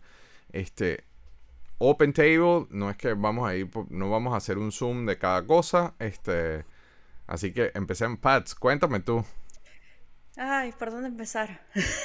Como que este episodio, primero, o sea, empezó medio lento. Todo, todo el episodio fue lento. Las escenas de acción también fueron súper lentas. Eh, hay, el director fue Robert Rodríguez, se nota que fue de Rodríguez. Está su stamp. Lamentablemente. Está su stamp. ahí. Pero ojo que eso lo escribió Fabro. Vamos a empezar a pelear Yo ya. sé- Esto lo escribió Fabro, Pats. O sea, no es- yo no Yo creo que es culpa de. Rodríguez. No, pero lo que es culpa de Rodríguez es son su estampita. Es la voltereta de. La vueltica. La vueltica para disparar. ¿Cuál no vueltica? qué, la- ¿Cuál vueltica? La vuel- de- del Ranger este, afroamericano. Power, exacto, el Power Ranger que le falta un ojo. Ajá. ¿Qué Cuando vueltica? está el ¿Viste la vueltica? ¿Qué vueltica? ¿Cómo No que- sé, que yo estaba medio que no ladillado la con este? No, episodio. no, no puedo creer que no hayas visto la vueltica. Pero ¿cuál vueltica? Eso, no- eso es lo Luis puso un video en el del- chat. Exacto. Ah, ya, sí, claro. Ajá. Bueno, Esas pero obviamente son cosas de. Rodríguez, ¿me sí, entiendes? esas son Esas cosas de son cosas- Rodríguez. Sí. Eso no es Fabro que lo escribió. Eh, ahí es donde No. vamos, porque Rodríguez eh, es como que coloca su sello y pone su. Pero así yo no como creo el que- episodio 3. Pero, Pats, ¿a ti no te gusta el episodio por este tipo de cosas o por, o por la, la Ah. falta de, de- de- de sentido en la historia? O Ambas, ambas. Ajá. Hay, hay, hay varias cosas. O sea, quien sea muy fan de, de la parte de, de cómo- de cómo son las películas de Rodríguez, capaz se lo disfrutó. Pero por mí es como que esto no pega mucho. No pega con, con Star Wars. Este, lo otro, o sea, eh, lo otro del- de, este es que por lo menos el personaje de Boba Fett como líder le, le quedó la materia. Es como que, porque él no, él no tomó ni una decisión. Es como que todo fue, ah, sí, hagamos eso. Dale, sí va. Es como, pero decisiones él no tomó. eh, los Power Rangers primero eran ladrones y después sí, nos vamos a quedar aquí a proteger a Sí, nuestra gente. Qué risa. Bueno, ahí Y está es esa escena. que- El, el mismo Luis lo dijo. No, no, no. No nos vamos a esconder en el palacio. Nosotros nos vamos a quedar aquí a proteger a la ciudad. Y el mismo. Luis lo dijo en el chat. Dice, protege coños. En el episodio anterior ustedes estaban robándose el agua. y no solamente eso, están sino que nos vamos a quedar a proteger la ciudad que dentro de cinco minutos la vamos a destruir. La van a destruir toda. Entonces, todos esos cambios que, eh, así como el, cuando apareció Joat el está como Qui-Gon así, mira. Ajá. O sea, son, son detalles, o sea, son detalles que, o sea, capaz, ah, es que no sé ni cómo, cómo, cómo describirlo, pero son detallitos, es como que cuando vi el Rancor, es como que, ay, mira, viene Godzilla, ah, no, es King Kong, y es como que, No, de es hecho, como tiene un guiño, hay tiene un necesidad de guiño. eso. Hay un guiño a King Kong ahí que yo lo vi y yo dije, por Dios, o sea, no falta. como- Sí, pero, bueno, pero cuando mira- llega el Rancor, uno se imagina Cloverfield o Godzilla. Eh, Fue lo primero que No yo dije, cuando, cuando el Rancor... Robert. Rodríguez suspendió en homenaje. Entonces es como que hay mucho homenaje a muchas películas y es, como, y es como que ¿por qué vas a hacer un arroz con mango con todas las con todos los clásicos para terminarme la serie? No sé, e- es, como que esas cosas no Disney. sé. Sí, sí, bueno, eh, parte de, de la productora y demás de, de- de- del dueño de todo esto, pero eh, hay cosas que, que también, o sea, ta- en sí toda la serie es como que te pierde. No, pero este episodio fue un arroz con mango. Sí, fue, fue todo un arroz con mango, todo, todo el episodio. Y de paso, Pero yo si, vamos a resumir la serie, también te pierdes. Es como que empiezas Sí. con. Empieza, o sea, la- los primeros dos, tres episodios vas con un tema de la reinvención de Boba Fett. Y después vamos como. Después te pierden porque se van para otro tema que es Mandalorian. Que esos episodios son brutales. Es como que el fanservice. Perfecto. Pero no tienen nada que ver con Boba Fett. Lo que pasa es que en honor a la objetividad yo vengo levantando esa bandera desde, desde los episodios anteriores. Este, también nosotros tenemos una imagen construida en nuestra cabeza, lo he dicho varias veces, de lo que es Sí. Boba Fett. Pero, pero, mira, y yo, yo tuve ese choque de realidad con, con mi hijo hace muchos años, porque en uno de esos maratones que hicimos viendo Star Wars, cada vez que venía Fett, o una de las escenas de Fett, de las películas originales, las películas vintage, o las películas clásicas, ni sé cómo referirme a ellas, este, yo decía, ahí viene Boba Fett, ahí viene Boba Fett. Y después él llega y me dice, a ver, pero explícame cuál es tu vaina con este personaje. Porque el tipo sale como tres veces, dice tres líneas y cuando lo vemos así que va realmente a entrar en acción, lo tiran para el Sarlacc. Entonces, Sí. mi conclusión fue... Un CEO con un palo. La figura para mí era, era mi, siempre ha sido mi figura favorita de las figuras vintage. Yo me hice muchas historias, así como Favreau, yo me hice muchas películas con, con Boba Fett en mi infancia. Y yo tengo esta imagen creada de lo que es Boba Fett, que después se reforzó un poco con Legends y lo, leímos en cómics y todo este aspecto mercenario, pero realmente a Boba Fett no lo conocemos. eh. Ahora- Ahora le están dando una identidad, le están dando, o sea, tengo que Claro. defender eso también para ser objetivo. ¿eh? Sí, es que, es que acá, es que acá hay varias cosas. O sea, primero hay un redimensionamiento del personaje, De acuerdo. eh, pero un redimensionamiento teórico porque realmente nosotros no tuvimos nunca un dimensionamiento más que el que cada quien se creó, ¿ok? De- de- de- Sí, del correcto. tipo, como Sí. bien lo estás diciendo. Entonces, ahí, ahí hay algo. Lo otro es que una vez más, eh, no se nos puede olvidar la- el factor comercial, eso siempre va a estar, y yo pienso que están usando, así como usaron Mandalorian en buena medida para testear cosas y ver qué más se podían sacar, para mí lo hicieron aquí con, con, con, con Boba Fett en líneas generales, para ver, para testearte, ah, bueno, ah, porque fíjate que una de las cosas que yo hablaba al principio de esto, en, en otros episodios donde estuve con ustedes, es, va muy lento, y lo dije siempre, Sí. que había capítulos yo, pero va lento, tú, tú me decías, no, pero ¿por qué yo? Va lento, o sea, no estoy diciendo que está malo, pero va lento. Ahora, prácticamente lo que, lo que hicieron, o el basamento para mí que dejaron de esto es, mira, pana, Boba Fett tiene, o sea, Boba Fett es un viejo, punto. Sí. Boba Quedó Fett es mega establecido. Y no Sí. solamente... Y, no Y Cat Bane también estaba bien. dieron- Entonces, como los dos Claro. viejitos. Y no, de sola- Cat no Bane, de- lo de Cat Bane es este. Imperdonable. De verdad, o sea, imperdonable. O sea, traerlo para matarlo así es absurdo. Ah, Así eh, y sencillo. no, sola- no solamente, no solamente el punto de que está viejo en cuanto a la capacidad de respuesta física, sino que te ponen que está viejo de la cabeza también. Y lo discutía con Edwin justamente en estos días. Yo le digo, a ver, cuando teníamos, o sea, ¿qué de tantas cosas de las que pensábamos nosotros, inclusive para actuar cuando alguien venía y hacía algo, eh, eh, cuando teníamos 20 años, la hacemos hoy en día cuando, cuando estamos en los 40 y deles, eh, en mi caso, casi cercano al quinto piso. Hay cosas que de repente a los 21 decía, ¡ay! Y ahora una vez, no, entiendo ¿Que por qué lo está haciendo, porque no sé qué y tal, no, ¿qué me importa? Entonces, prácticamente eso es lo que te, lo que te reflejaron en, en Boba Fett, además de un sentido de identidad que el tipo nunca tuvo, y me parece ahí una cuestión que, que, que metieron de, de, de, Lo que pasa es que eso sería medio edipiano si fuese, si fuese desde el punto de vista de una mujer, este, con la cuestión de la pérdida del padre y el tipo que quedó sin Sí. identidad de familia y no sé qué. Sí. Que además, si mal no recuerdo, en Legends él tiene algo con unos cazarrecompensas de forma como un equipo, entonces eh, era Sí, como en, la Clone, vaina de y en familia. Clone Wars también. Él, tenía como una, una Entonces- banda, estaba armando una especie de, de familia de mafia. Él siempre, eh, este personaje eh, exacto. en leyendas Entonces- siempre, siempre ha estado empujando a llegar a este punto. Sí. Al- Entonces al- el basamento, el basamento psicológico, digamos, eh, vuelvo a lo mismo. Yo, yo, a mí me gustó, o sea, como yo te dije a ti, me mantuvo entretenido a diferencia de otros episodios donde yo hubo- había momentos es más que lo, lo paraba, me iba a tomar agua, me iba a hacer otra cosa y después me volvía a sentar. Este fue un momento que yo cuando levanté la cara dije, uh, mierda, mira, ya va, voy por la mitad del episodio y estoy así, como que bueno, ¿qué onda?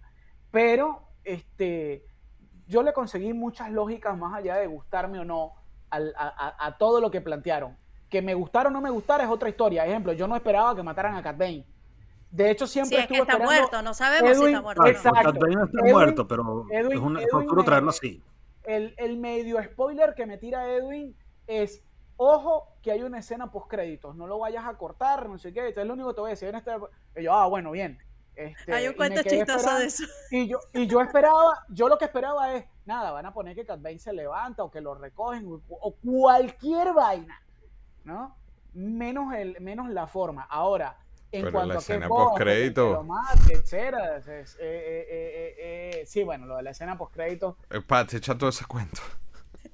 Nosotros estábamos, después que yo terminé de ver el episodio, este, estábamos eh, en el grupo de WhatsApp hablando sobre eh, opiniones de lo que pasó. Y en eso y que Luis menciona sobre la escena post crédito y yo, ay, sí, que, que esta escena que dura dos segundos, no sé qué más. Y, y en eso, Guille casi que choca, no sabíamos que estaba manejando.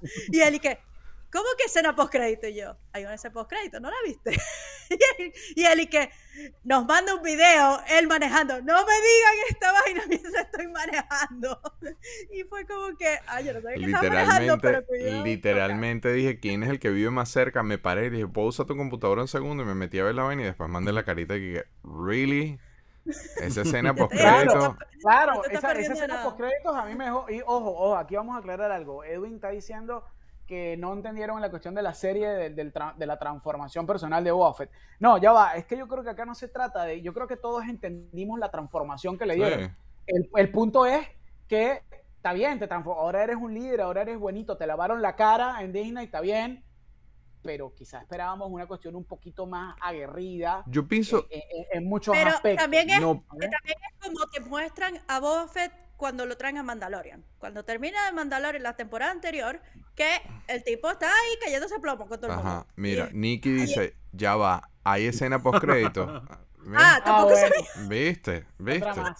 Y Estefanía acusándome de vainas y que, que yo soy el que no se queda. Mentira, que yo no me quedo en las escenas Bueno, post crédito. y- y- Pero es que ojo, honestamente, ojo, en este episodio yo estaba post-crédito la ladillado.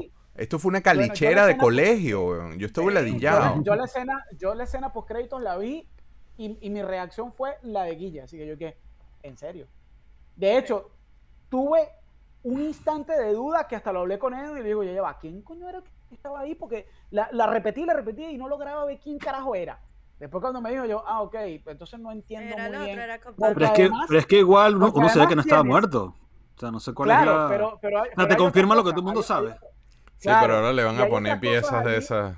Sí, le a lo- unos, a intestinos de tubo como a Fennec Shan. Y ya. Exacto. Sí, Los hay- van a hacer todos cosas- droides. que a mí me parecieron que a mí me parecieron de mal gusto, literal, porque ok, obviemos la caimanera, se cayeron a tiros, como yo le dije aquí, yo, yo ya va, aquí no se trata de Tatooine, yo estoy peleando por Mospa, lo que hacen Tatooine, que, que se vayan a la mierda, pero el punto es, No, tienes pero. todo este montón de gente, tienes los Power Rangers esos que creo que fueron los que menos me gustaron de toda la vaina en toda la No, ya va, ya va, ya va. Ya va, Pero pero es que yo va, tengo que ya darte terminar, contexto aquí. ya va, ya. Ajá. Luego, me vas, a, me vas a matar a los guardias. A los únicos que me vas a matar son a los gamorreanos. Marico, los gamorreanos. cochinos volando. Qué feo nadie esos los cochinos. extrañó, nadie preguntó por ellos. Qué feo esos coches. Esa Pero- escena es pero horrible, weón. mataban a los Power Rangers y nadie dolía. Mataron a los gamorreanos y todo el mundo eso, llorando por lo que más ellos. molesta de eso, lo que más molesta Nadie extrañó a los pero Gamorrean es en ese episodio. Pero es que eso es una respuesta a la parte comercial de la gente. De toda la gente que yo hablaba con la cuestión, puteaban por los gamorreanos. Ah, que esos gamorreanos que parecen unos de juguete, que parecen unos cochinos, que nada que ver con los gamorreanos, no sé qué. Y esta es la respuesta más descarada, así que, ah, bueno, no te gustan, los mato. Pero eso lo grabaron No, hace no. más de un año antes de la reacción. Sí. Yo creo que estos cochinos estaban muertos en el libreto desde un No, principio, lo- pero... lo- Los gamorreanos sí le- eh, sentimos su pérdida. Sí, yo también. De paso que la escena es horrible. O sea, el- el- o sea los matan, lo- Eh, los matan feo. Sí, sí. Una escena horrible, esos cochinos Como que volando. son unos bichos súper grandes y es como que. Y son cinco pelagatos ahí que los empujan y es como que. No, Mira, eso en fue en Tatooine hay parrilla- a todo cochino le llega su sábado. En Tatooine hay parrilla el sábado. mi primer, mi primer letdown con este episodio es precisamente la expectativa de que. Y, y ahora voy, me cambio del lado de la calle. Porque sí, está, con, con todo lo que he dicho varias veces que nos hemos hecho una imagen de Boba Fett, también podemos conceptualizar un poco de lo poco que sabemos. Como comentaba Luis en los comentarios ahí eh, en el chat ahora. Este. Boba Fett se le medio enfrenta a Vader varias veces en el Imperio Contraataca y lo reta y todo. O sea, es not good to me dead. Este, no, no me mates a Han Solo porque entonces pierdo la recompensa y Vader Vader le dice yo te doy más plata. O sea, tiene una actitud eh, eh, retadora todo el tiempo. Este, pero ¿qué pasa? En, en el Mandalorian cuando llega Fett, llegó el, el- la coñaza que le da el El Fett a los Stone sí. Troopers con el, con el gaffy stick es Sí. épica. Y es, ahí está Ujú. Rodríguez, por eso yo no puedo decir que la culpa es totalmente de Rodríguez. Está Rodríguez pintado en su máxima expresión, porque esa secuencia quedó espectacular. Entonces, claro, yo particularmente estaba esperando eso. Entonces entiendo de que el personaje se está armando, se está reinventando, pero yo pe- esperaba eso en este episodio, no lo esperaba ver como, como en un toro, mira Estefanía, que la hora no se mueve, la vaina. Verlo como en uno de esos toros mecánicos montado encima del rider, fue lo único, eso y la voladita esa que echó con, con, con Con ¿cómo se llama? Con mando, este, que, que eso lo debo haber puesto por algún lado, calichera voladora le puse la escena. Ahora, que, ¿alguien, alguien me va a explicar a mí por qué vieron que teniendo este tú una fortaleza, por qué estando pertrechado una fortaleza sales de ahí? Porque había que proteger la ciudad. Pero de paso eso fue una pelea de paintball, weón. O sea, habían como Sí. 10 personas. Habían como 10 personas en esa vaina y entonces estaban con que no, Sí, que la cosas- gente... hay Se la muy que gente de- vacío, siendo, siendo el sindicato Pike. Siendo el sindicato Pike, el lo sin- que era el sindicato Pike, te mandaron 20 bichos ahí a que te... O sea, es- es- Estuvo una Yo pelea pienso de, que de también la pandemia pasillo. pudo, pudo pasar factura, sí. No, pero estamos Eh. esperando a la gente de Freetown y mandan esta balsa con, con 10 personas. claro. Sí. Que cuando fueron a agarrar, que cuando fueron a agarrar el, el, el, el Krayt era mucho más. Y lo otro, o sea, estás en plena... Exacto. es- E- Eso está mejor representado. escena. Excelente ejemplo. Cuando están cazando al dragón, tú veías al pueblo completo, veías a una tribu completo de... Había una sensación y de repente COVID aquí tuvo algo que ver, porque nuevamente esto se grabó Eso hace es un lo año que yo atrás. digo, que capaz el COVID, la pandemia fue la que afectó de que no puedas tener tanta gente en el set. Entonces, Es probable, es probable. porque se veía muy vacío y era como que piu, piu, piu, y, y la gente. Claro, Pelea que de eso- eso- paintball. mira, eso lo pudieron haber justificado muy bien si la escena donde Fennec acaba con el alcalde y con el líder del Pike la hubiesen puesto previa. O sea, la tipa se va y te ponen dos y ahí acaba. Ahí me lo pudiese justificar de mejor manera porque puedes decir, bueno, el tipo está por allá, una vaina como lo que pasó con el emperador y con la vaina de la de la muerte. Bueno, te maté la cabeza y todos se desordenaron porque no entendieron qué carajo pasó.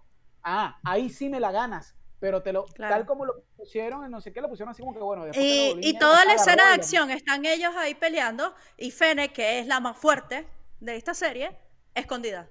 No y es solo como eso, que- Fennec es el personaje peor utilizado en esta secuencia completa. Entonces, Sí, por como eso, que. ¿y dónde está Fennec en todo esto? Entonces, no, simplemente no, nos quedamos aquí. Sí, dale. Yo me No, quedé esperando, yo me quedé esperando a los Tusken Raiders tomando toda Yo esta también. ciudad. Yo sabía que los Tusken ya Yo estaban también, matariles yo hace rato. también, yo también. O sea, Sí. yo tenía como la cuestión, la cuestión porque no recuerdo quién fue el que me lo dijo.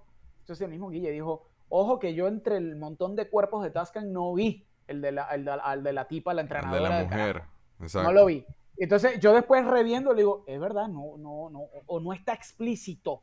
colocado allí. Capaz a última hora va a salir cualquier Yo cuando cosa, vi, cuando pero- vi esa batazón de los Tosken, yo dije, bueno, ya, se murieron. De hecho, yo ni, ni daba por sentado de que no, no, no enfocaron a la líder de los Tosken que había muerto, hasta que, Lo que hasta que, pasa- Gigi y los demás lo comentaron en el episodio. Y fue como que, ah, No cierto. está ni O sea, la, como ni la que- mujer ni el, ni el niñito Ni el- ese que ni el también niño, era como entonces, que- Lo que para pasa- mí, lo que o sea, yo que- los que ya se cumplieron su cometido. O sea, y Sí, hicieron lo que tenían que hacer dentro de la serie. siendo justos, siendo justos, yo creo que también eso, eso viene influenciado. por- Hay un, hay un, hay un cómic que por supuesto Guille lo debe tener de cajón, donde supuestamente Vader, o sea, una de sus visitas, a- cada vez que Vader tenía que ir a Tatooine porque iba a hablar con Java o con algo, iba, buscaba una tribu de Tosken y los mataba a todos. Y hay un, hay- y uno de esos cómics muestra que a todos, si Co- está un casualmente lo tengo. sí, escondido, pero no los tengo todos. escondido así, lo mira, lo consigue otra tribu y al final crean como una cuestión de Vader y lo, y lo veneran como un, un dios del mal, de verga, que tal. Entonces me imagino que también quizá eh, eh, el haber visto ese cómic nos influenció a la mayoría pensando, no, no, se tiene que haber salvado esto y van a venir y no sé qué, pudiera ser. No, Pero yo, o sea, en mi caso es que, coño, me metes cuatro episodios de flashback con el tema de los Tosken, con el tema de los Tosken, los Tosken, los Tosken, y resulta que era un elemento para el desarrollo del personaje, porque obviamente cuando se vuelve a encontrar con, con, con Cat Bane, que es donde terminan, es donde Cat Bane lo, usa ese cuento de que, mira, fueron los. Pikes los que lo mataron y es lo que lo ayuda a, a otra vez a conectarse con la historia y saca el tubo que José Pachi dice, el, el gaffy stick que no lo habíamos visto nunca puesto en la- toda la escena y de repente aparece de milagro. como la espada del príncipe Andes y Man. Sí. El tema Exacto. de continuidad con eso, de que de dónde salió el gaffy stick, vaya usted a saber, no solo eso, lo tenía sino guardado. y- igual Claro. con el cohete, el dispara el cohete y después el cohete se vuelve a Y poner. vuelve, vuelve a colocarse, sí. Bueno, hay, hay diferentes detalles. Recuerdo, yo recuerdo una época de las películas clásicas que Guille y yo nos dedicábamos era a buscar los detalles. Acá hay un reflejo Sí. en el espejo, acá hay no sé qué, la chaqueta de Han Solo, en fin. Pero yo, yo realmente, insisto, no, no estoy eh, en un modo hater eh, con, el, con el episodio. Yo tampoco, ¿eh? No le encontré, Pero no no, me le gustó. conseguí, no le conseguí fallas a su lógica, digamos, pero me dejó que además, en líneas generales, toda la, la, la, la serie me, me, me ha traído así. Me dejó así como que, ok. Está A mí, bien, no, eh, para no mí me fue- desagrada, no me desagrada, No pero tuvo como su momento. El único wow Es una, es una moment serie muy regular. O sea, tiene Para muchas mí- cosas muy buenas, tiene Claro. muchas cosas muy O sea, malas. yo me quedo un- con los episodios de Mando y Grogu y, y o sea, No, pero para mí, para mí este, es que este episodio fue un mal polvo. Esto fue un Es mal polvo. Nunca llegó le a nada. preguntaba- Le Sí. Le preguntaba a un amigo mío, creo que el mismo Edwin, porque es con el que más estoy en- con cosas de, de Star Wars, porque Guille siempre está ocupado y siempre dice que yo le tiro spoiler y mariquera de esa. Entonces, este, él- le, le preguntaba, le decía, ya va, hazme acordar, ¿Boba Fett iban a hacer siete episodios o me van a sacar una temporada dos? Porque este episodio me dejó así. Y Yo de que como que ya va, me- que- o sea, no entiendo. Yo- Yo, esperaba algo quizá. Para mí llegaron con la lentitud con que desarrollaron cada episodio en la serie. y Lo, hicieron una complejidad tal, o nosotros nos armamos una complejidad tal, que esperábamos un desenlace. Es más, recuerdo una amiga que me decía, coño, yo no sé cómo van a terminar esto, porque supuestamente la que viene es el último capítulo y tú tienes ya acá un montón de arcos abiertos y un montón de cosas que yo no sé cómo van a hacer para cerrarlo. Entonces, Y lo- y me muchos quedé hasta con la duda. Sí, claro, totalmente. Entonces me quedé así como que, ok, que ya, ya, ya tengo hasta, con- me dice también, ahora tengo hasta miedo con Obi-Wan, ¿eh? ojo. Pero yo, bueno, vamos a ver. Mira, eh, con lo del gaffy stick, yo les aclaro, por ejemplo, en esta secuencia que tenemos aquí en pantalla, él no lo cargaba puesto. no lo tiene, claro, no lo tiene. Este, ¿De dónde lo sacas? sí, el- Yo lo este, fue a buscar antes del duelo. Ah, y Lo- estos lo dos, buscar este momento, así que esta niña Rancor. diciendo, Cuando se fue a buscar el Rancor, se fue a buscar el debe, Gaffy Stick. sí, exacto, él regresó del ran- con el Rancor y el Gaffy Stick, se- antes de agarrar el Rancor, él se fue para el closet y dijo, eh, palo, palo otra. Exacto. Eh, esta escena de estas dos que thank you, ay, modales, y, o sea, yo me quedé así como que, what the, f- what, the hell? Sí, son, son esas pequeñas cositas que, Pero, ah, eso, como eso- dice Luis, pero es que volvemos, volvemos, al, volvemos al mismo cuento. Mira, aquí no tiene el palo cuento. volando, Luis, Sí, Luis sí. Mosquera, revisa volvemos, tú bien, Volvemos al mismo cabezón. cuento. Volvemos al mismo cuento de. Eso fue antes del de- Rancor, De lo que es, yo pienso de que lo que es la parte, de lo que es la parte lógica y todo el, el background psicológico que le están metiendo a esto. Fennec jamás le gustaron los modificados. A Fennec nunca le gustaron los modificados. Siempre, siempre le dijo a Boba que, que no le parecía, que era no sé qué. Que, da, da, da. Y, los, mo- y los Power Rangers, estos, los modificados, si- siempre se- te los vendían como los tipos más. Eh, a mí que me importa, eh, ahora tú nos vas. Entonces, los rebeldes, también, pero no. Claro, entonces también es mostrarte, mostrarte esa misma, digamos, redención psicológica que tuvo Boba Fett, cómo la, cómo resuena en esto, y digamos, la tipa dice, ah, resulta que ahora tienes modales. Entonces es el comentario típico humor medio yankee, eh, tal, o No, sea, hombre, eso no tiene nada que ver con Yankee. Eso es mal, un guion mal hecho. Un guion mal hecho. De hecho, Mal ahí- ejecutado. Sí, Sí. de hecho, ahí. Déjame ver si lo puse. Yo no sé si lo puse o no lo puse. Pero hay una escena también super X. Bueno, perdón que lo de la carroza con esta mujer y toda esta secuencia. Dije, what- Eh, si esto es Grogu, supue- Grogu abrazando a Mando. pero si esto supuestamente iba a ser el, el comedy relief, o sea, que cague. Que cague, porque eso no, no. A mí no me dio gracia en ningún lado. o sea, sí, sí, sí. Mira, ahí tiene, ahí tiene el gaffy stick montado. Por eso, el- la, la el teoría- Mira, lo que dice Patch es verdad. Él se lo trajo con el Rancor. Lo tenía en la silla del Rancor. Sí. No sé, yo creo que había una expectativa muy grande y en mi caso particular no se cumplió. Yo estuve aburrido. Hubo un solo momento y lo puse aquí, este, cuando viene precisamente llegando el X-Wing, antes de que saliera, que yo dije, claro. ahí sí yo dije, si Luke se mete en este pastelero que tienen estos tipos acá, esto ya elevó la, la expresión.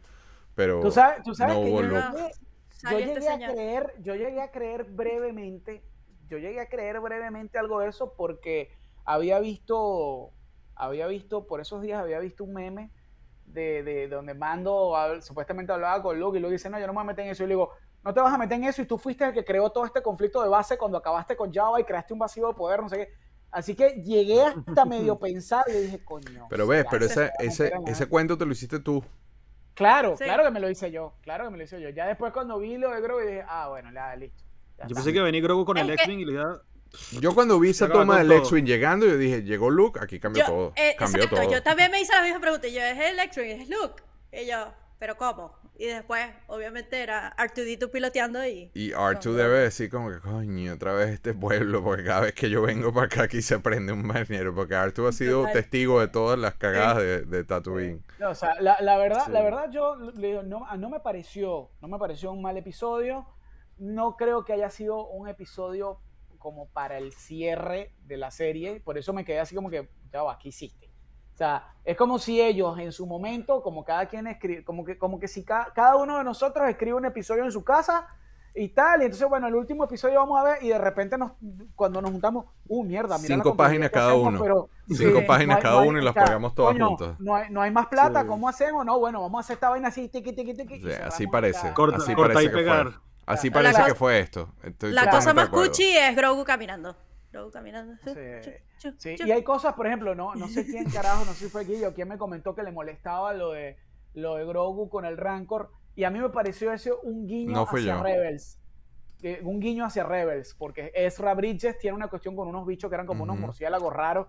Y de hecho, toda una de las vainas que te muestran de Ezra Bridges en, en Rebels es la sensibilidad que él tiene con los animales, con todo lo que son los Y animales. cuando y se duerme al lado de él, es. uno queda y Sí, queda. exacto, exacto. Entonces, César Sánchez piel, digo, no, dice, parece- mira, César Sánchez dice, qué bueno esto, porque dice, ese cuento se lo hizo Joat, pero es 100 veces mejor que lo que filmaron. Totalmente.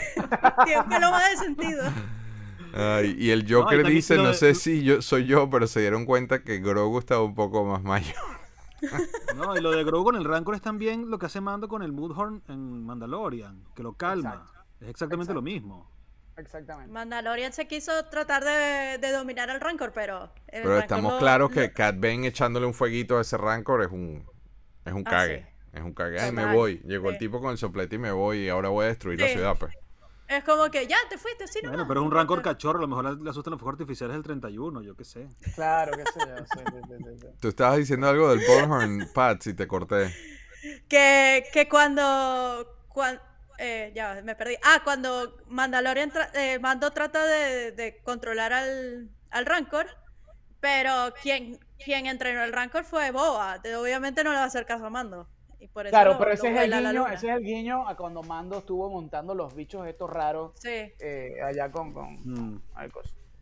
Eh, pero bueno. pero bueno, o sea, Pero to- sí, total- él cuando, cuando lo, también el- con lo que dijo Guille, que cuando Cat Bane le, le, le pone el, el fuego, es como que se va así muy fácil. Es como que. Sí, la, única, la única cosa que yo vi ahí y que, y que fue, me pareció que fue un detalle como para justificar la retirada del Rancor es que el Cat Bane apunta al fuego, una de las veces que apunta al fuego es a los ojos del Rancor. Más bien yo me quedé pensando, cuando el Rancor se va así toda la mierda, yo dije, coño, lo dejo ciego. Fue lo que pensé.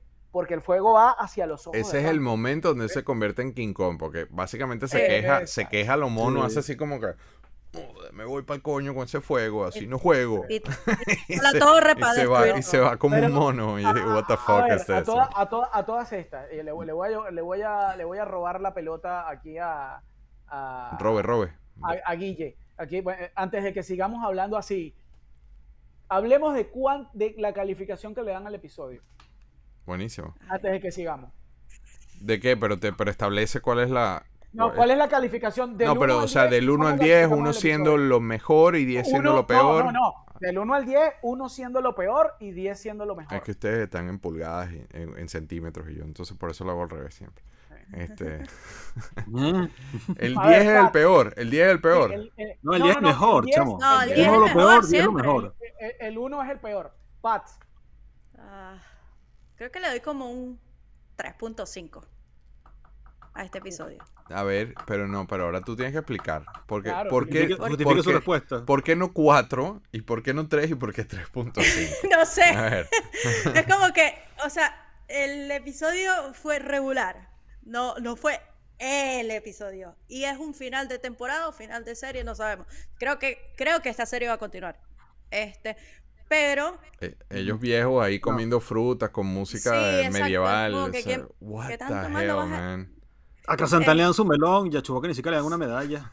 tiene mucho, mu- o sea, es, es- es como venía explicando, o sea, es como un arroz con mango de muchas cosas que al final no, no, no, me, no me cerraron otras, otras historias, este, es, es como que te queda, queda uno confundido, entonces por eso, o sea, sí está, o sea, no es como que es sumamente malo, pero tampoco es la, no es el, no es el quinto episodio, ¿me entiendes? El quinto episodio para mí sí es un 10 y el sexto también.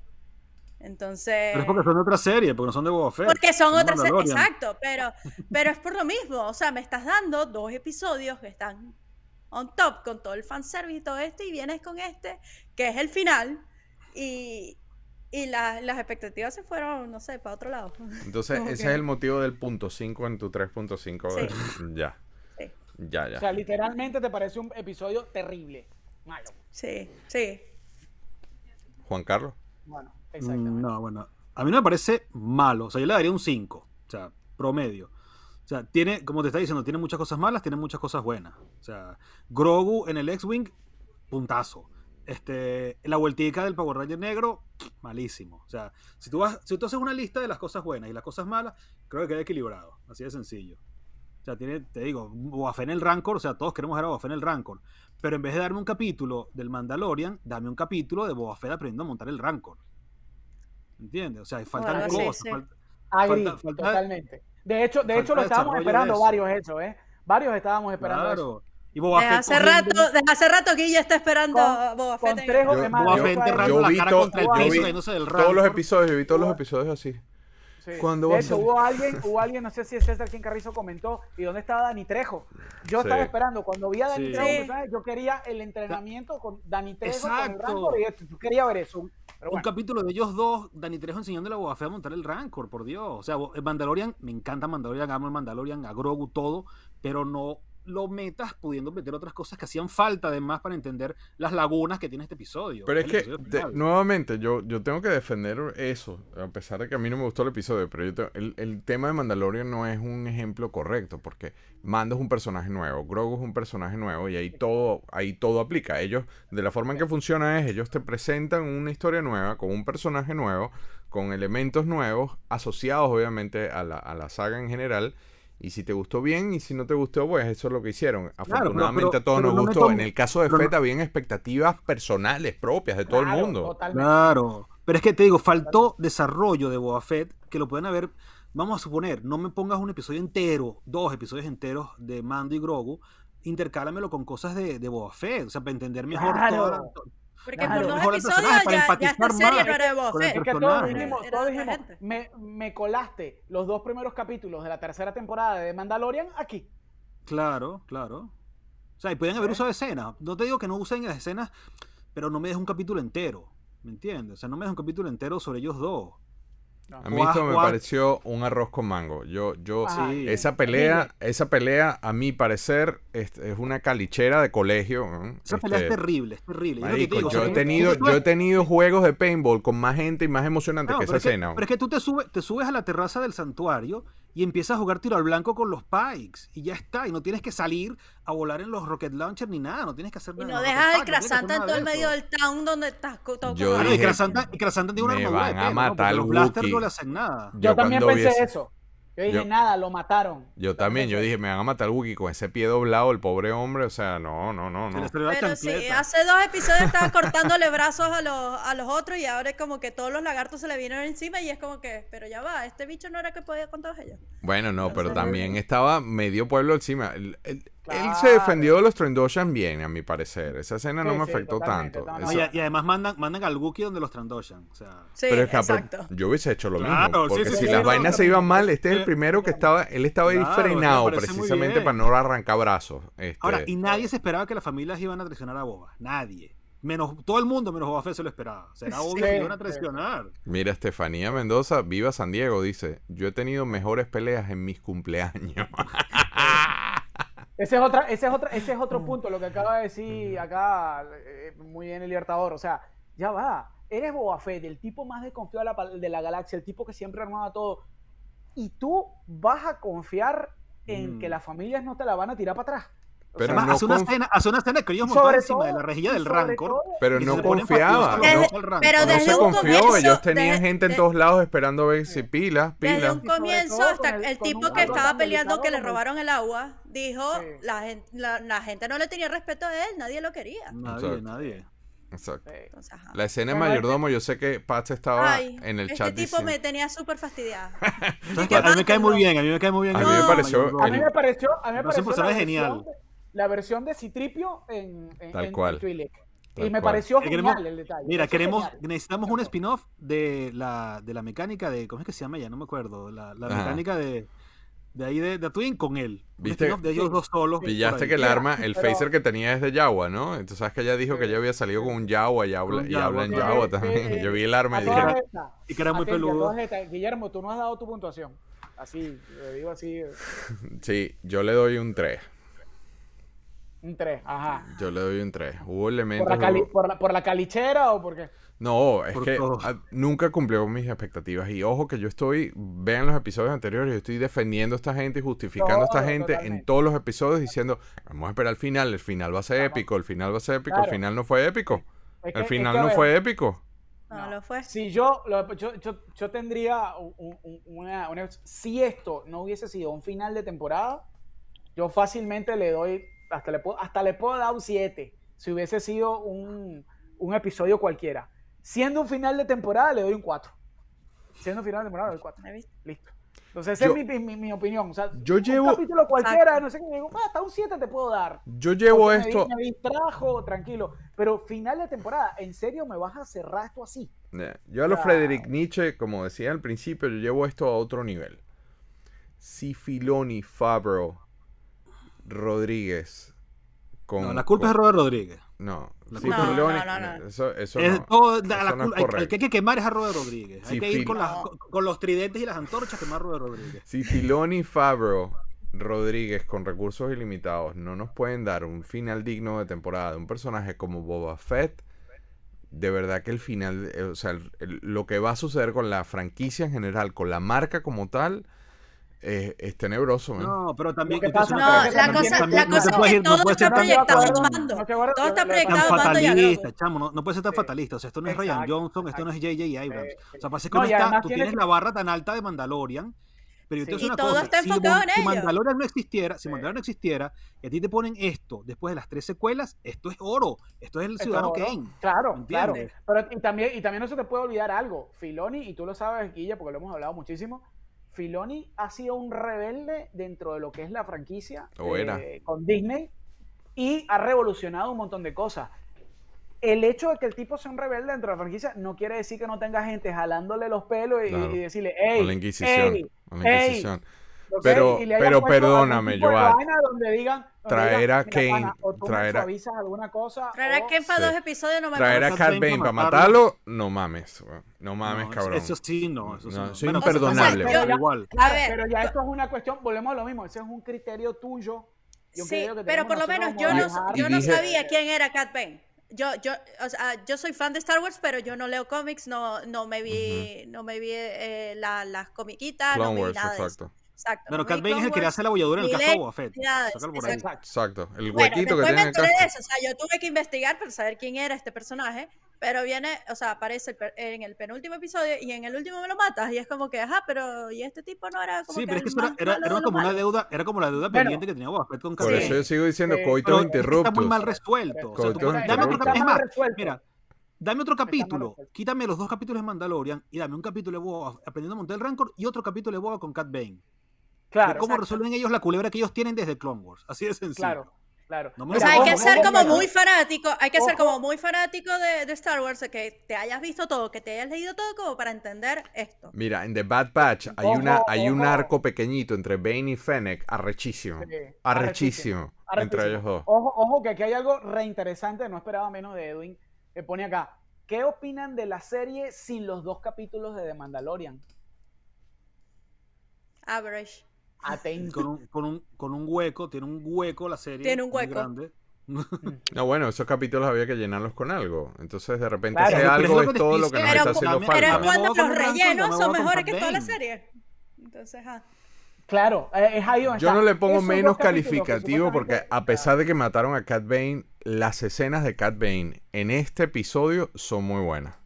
Es el western espacial, es es, el es- es western, el tal duelo. Eso. Este es el que llegaba y decía, tú estás en... Te vas a, la- a la- a las escenas con Charles Bronson, Clint Eastwood, Eh, tal cosa cual, que- que- tal cual. Yo, me, yo a este hombre lo vi a lo Clint Eastwood en esta, o sea, estamos Sí, viejos, sí, de no sé qué, pero dale, dale, dale, dale, así con la mano en la pistola.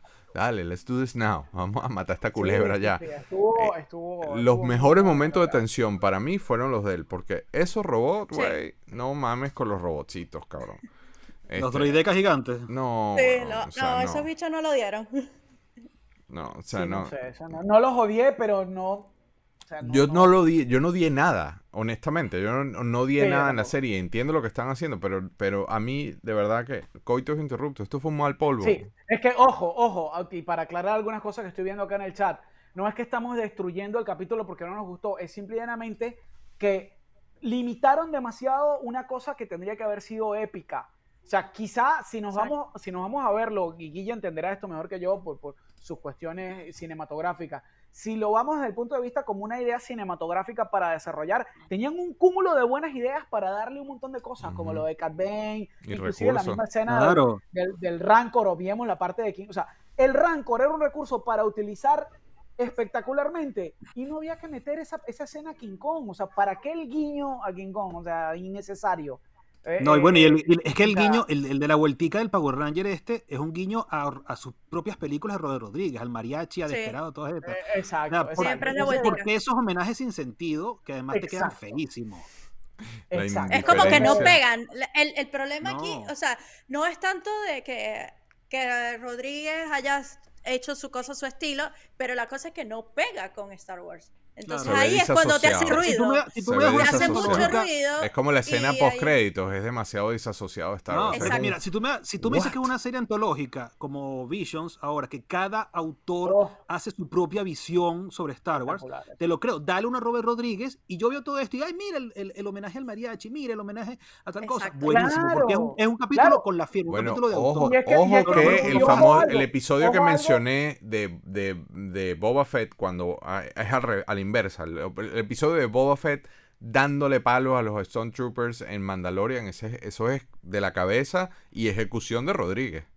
Y es uno de los Claro, episodios más épicos de sí. esa temporada. Sí, pero es que aquí hay Sí, cosas, sí. porque te- ahí si te pones a ver, si te pones a ver, qué casualidad, y me lo decía un amigo cuando hablaba de esta cuestión que estábamos hablando con Guillermo de no, que no puede ser que Favreau y Filoni, pero me decía él, coño, pero qué casualidad que los mejores capítulos fueron los que dirigió Filoni, y no, o sea, es como Los mejores raro. capítulos son O sea, los de Bryce Dallas justamente Howard, tú me haces los dos mejores capítulos son, son espectaculares No, pero es en serio. y lo demás es flojo, o sea, es raro. Es raro. Yo, no estoy de acuerdo que los mejores capítulos son los de Bryce, porque los capítulos de Bryce son, son bonus episodes del Mandalorian. Sí. No son, Sí. no No, son pero- episodios de Boba Fett. Boba Fett ni sale, lo- en los Los de episodios. Mandalorian, los de Mandalorian son brutales. El de la- Sí. el- Son los episodios especiales de Mandalorian. TST, el Mandalorian, sí. eso es, eso, eso es un homenaje a Kurosawa bien hecho. Yo no, yo no estoy hablando bien. mal de ella, ojo. Yo no estoy hablando mal de No, ella, no, pero no. para mí esos son dos episodios del Mandalorian que, que metieron en esta serie. Claro. sí, claro, para ti, para todo el mundo. Por eso. Claro. Sí, sí, sí. Pero bueno, Pero no sé, que- hubiera, que- sido otra cosa. Con otro director este capítulo hubiera sido diferente. Es que, Así claro, es que todo el tema, o sea, la serie, a ver, vamos a estar claro en algo, la serie nos mantuvo atentos, siempre estuvo, el hecho de que estemos acá dedicándole todas las horas que ya tenemos acá, y supuestamente Guille no quería hacer el episodio largo, todas las horas que tenemos acá hablando de esto es por algo. Si hubiese sido Claro, cualquier sí. cosa, como que nada, ¿qué me importa? Pero, o sea, de alguna manera la serie nos mantuvo allí, simple y llanamente crearon una serie de arcos y crearon un montón de expectativas y realmente no las cumplieron. A mí me entretuvo, yo no puedo, es más, de hecho, yo salí de, de- vi este capítulo y puedo decir que salí en relación a como cuando vi episodio 1, La amenaza fantasma, o cuando vi, o cuando vi las de Ryan Johnson y no sé qué, quedé tranquilo, mientras que las otras se decían como que, ok, o sea, what the fuck, que me acabo Yo no vi la escena post créditos hasta que Pats me dijo, porque en lo que se terminó el episodio dice así. Es que tampoco te hubieras perdido de nada. Cobb No, está, o sea, a ti te ponen Cobb vivo en la próxima temporada de Mandalorian, tú, ah, ok, está vivo, no lo mataron. Es- Claro. Esa pelea de esa pelea fue demasiado paupérrima. Fue, o sea, eh, no, en mi caso no cumplieron las expectativas de aburrido. Sí, fanático de Boba. Fett, fanático de Star Wars, eh, fanático del mando, fanático Lo de que- Robert Rodríguez hasta la muerte, lo sigo siendo, porque esto, esto no Sí. deshace lo que él ha hecho. Este, Cuando tú Ah, bueno, resumes, claro. cuando tú Tampoco resumes, así, pero- es un personaje épico de Star Wars. O sea, un personaje que todos estábamos. ¡Ah! Y de hecho te lo dicen ellos en el especial de Under the Helmet, de, todo lo Sí. que implica el Boba Fett para la saga. Es una serie que siempre dijiste que tenía siete episodios y que no la ibas a continuar. O sea, que- no, no es un final. Yo no soy, no voy a decir que es una, no, que serie tan mala. No, no, no, no, no, chévere. Pero no es un final para esto. O sea, ¿qué me quisiste No. decir acá? ¿Me vas a abrir una nueva temporada porque, porque te diste cuenta que tiene mucho impacto y me vas a abrir una nueva temporada? ¿O, o qué carajo es lo que es? De hecho, Yo, creo, yo no que creo que vengan más temporadas de Boba Fett. O sea, Yo simplemente a lo mejor en algún yo capítulo de tampoco. Mandalorian Mando va a ir a Tatooine y va a estar Boba Fett dirigiendo Tatooine y ya. Con Yo por un segundo pensé que esta serie iba a terminar con mataron a Boba Fett. Te lo dije, te También, lo juro. también. yo lo llegué también a pensar, yo lo Yo llegué a pensar pensé, también. no. También lo O sea, no lo dije en los episodios anteriores porque dije, no, esto está muy descabellado, pero por un segundo yo pensé, ¿será que Pero- Boba Fett muere? fíjate, fíjate, fíjate que todas las, todas las teorías que todos nos hicimos, que no sé si fue el Libertador o fue este otro pana que, que, que habló de que había un spoiler supuestamente de lo que iba a salir y la cuestión era que supuestamente iba a, Sí. iba a aparecer Han Solo. O Sí, sea, no, al final, al final fue Luke. lo dijo Juan pero- Carlos. Sí. Claro, exacto. Entonces, o Pero sea, eso era un cuento de la- camino, yo toda- sabía que Sí, no. eso era- porque eso era Han- un- Claro, pero date cuenta de lo que es toda la expectativa que te crea el tema del personaje. Ujú. ¿Entiendes? Toda Eso la un- expectativa que te crea el tema del personaje. O sea, no, no, eh, es, eh, simple y llanamente, no es un final digno para una serie que además no va a tener una segunda temporada, porque ¿qué, qué me vas, a- como dice, ¿qué me vas a mostrar? Los bichos ahí con el burdel vuelto a ser y no sé qué, y se- se- no, eh, Max Rivo ahora sí, dirigiendo Max. Rivo ahora dirigiendo la vaina y El tal, Joker pero- me mandó un mensaje Sí. diciendo, Max Río se salvó, se salvó. No, Ma- Max Rivo vive, la lucha sigue. No, no lo quieren matar. Bueno, de hecho, de- y, de hecho, si te pones a ver así, te muestran la vaina tocando y Max Rivo no está. No está, no está, pero es que No, no esa, escena, esa escena es justo para eso. Porque mira, aquí están todos los músicos, no está Max Rivo. No lo Pero que matamos. quién se, No lo quién matamos. se va a atrever a matar a Max Río. Bueno, ya yo, No, de verdad, no. yo, yo ahorita espero cualquier verga.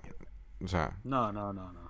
déjame buscar una escena que no hice y la voy a hacer al aire. Entonces estoy viendo con la Cliff Burton. Vamos a hacerla aquí. Porque, aprovechando este que lo acaban de mencionar, Nicky, dedicado para ti, esto vino acompañado con este póster, esta situación, este póster. Vamos a, ya que vamos a hablar de, expectativas, mayo 25. Se Lo- viene. Sí, sí, sí. Así como No decía, no sé para dónde va la, para dónde va la franquicia, Yo tengo dónde la va la expectativa saga. que va a ser el Vader, el Vader de los cómics. Sí, pero lo, lo puse porque, o sea, decías, no, no, no viene otra temporada de Boba Fett, o no sé qué va a pasar con Boba Fett, o no sé qué. Yo creo que aquí están los cobres. Este, aquí está el destino Puede de la ser. saga. Eh, Este es realmente el agua tibetana para ver si el niño sobrevive o no. si me, si, si me, si me cagas Obi-Wan que no, y pana, o sea, es así como que... Ya, ya, el, el- Yo no creo que lo vayan a cagar, y más que, o sea, que, que, que ya sabemos que él y, y, y Vader van a tener una especie de, no sé si encuentro, no sé qué coño va a pasar. Este, Ahsoka que yo creo que también no la han usado lo sí, suficiente sí. Cabe Pero que- que perfectamente ojo, aquí. Ojo, ojo Pero vamos a ver, porque pero Ahsoka quién, Rosario Dawson la van a rejuvenecer porque esto es como, ¿cuánto? 40 años antes o de 30 años antes, ¿no? ¿cuánto es? No sé. Sí. Que no vi cuántos años es antes de Mando. Sí, Porque pero Mando es porque, 5 años después de Retorno del Jedi. Que no vi es antes de A New Hope. correcto, Sí. pero, pero mucho antes de New Hope, de hecho, mucho antes. Por eso, mucho antes. Sí, Aquí- pero, aquí pero dice- Ahsoka ya estaba Moisés- presente. Sí. Moisés dice que Obi se estrena el 4 de mayo. Pues no, de lo que dicen es que se va a estrenar, estrenar el 25. el Bueno, 25. mira, y el póster dice 25 de mayo Disney Plus, y eso lo... Ajá. Sí, ojo, ojo con esto, ojo con esto también, porque esto lo, lo- lo discutía con alguien, afortunadamente con Guille no, Guille no está, no, Gui- Guille no se presta para este tipo de discusiones, por suerte, pero eh, que alguien se quejaba desde el punto de vista de que eh, cómo me vas a volver a meter a Vader en una cosa de Obi-Wan Kenobi. Este, sí, ya ellos tuvieron su enfrentamiento y hay que recordar que hay varias líneas do- tanto en la novelización como en la película donde dice, No, ellos más, no. Retorno Jedi dice, Obi-Wan una vez pensó como tú. No, no, pero Y ellos no si se pueden ver. así, Ellos claro. no se pueden ver. Ellos no se pueden ver. Me, me, bueno, me- supuestamente- renuncio. supuestamente- Renuncio. Por enésima vez renuncio, No, no, Guille. renuncio. Ojo, renuncio. Sale, Ellos sale no se desnudo a la calle. Ellos no se Ojo, pueden ver. Guille, Ojo, Guille, porque no te extraña que lo coloquen, porque acuérdate que siempre está la vaina de, no, el Obi-Wan una vez pensó como tú. Y tú dices, ajá, o sea que lo fuiste a buscar y, y lo que vimos en el episodio 3 no es propiamente algo Ya de va. bien que de No. ti A voy New convencer", Hope. A New Hope. Obi-Wan en la estrella de la muerte. Vader Sí, donde dice, te dice, no lo he Vader visto dice, más desde. Vader dice, ay, papá, hay una presencia que está Obi-Wan y no Vader había dice, sentido. me tomo el día libre, tengo que ir a buscar al viejo. Y se encuentran, él Sí. dice, we finally meet again, but now Sí. I am the master. The Eso master, significa claro, que es, sí. la última vez que te vi fue cuando me tiraste a la lava y me, deja- me dejaste ahí botado. Ujú. Ellos esa es la no se pueden ver. que debemos dar, pero no lo sé. Pero exacto, vez más. pero acuérdate, no sé. Ahora, El canon está por escribirse. Según, lo que, Exacto. según lo que están diciendo, según lo que están diciendo y lo que vi en una en una cuestión, la may- Hayden Christiansen, de hecho, las escenas que va donde va a salir él son hechas como flashbacks. Sí, Así es que, que, ahí sí, Es ahí sí, ahí sí te la creo todo. Ahora, si ponen otra voz que no sea James Earl Jones, ahí sí no. un arco paralelo. Vader con no. otra voz. No, porque es él con su cara. Sí. Es él con su cara. Sí, sí, sí. Cuando se No, ponga el casco tiene que Vader, sonar. Vader, Como claro. con el casco tiene que sonar. Pero ojo que en Clone Wars no fue James Earl Jones el que hizo The Apprentice, no fue The James Apprentice Clone, Leaves. Clone Wars es otra cosa. Clone Wars es una serie animada. Pero aquí tiene que ser James Earl Jones. O sea, si va a Vamos poner a. Vader, no puede poner otra voz.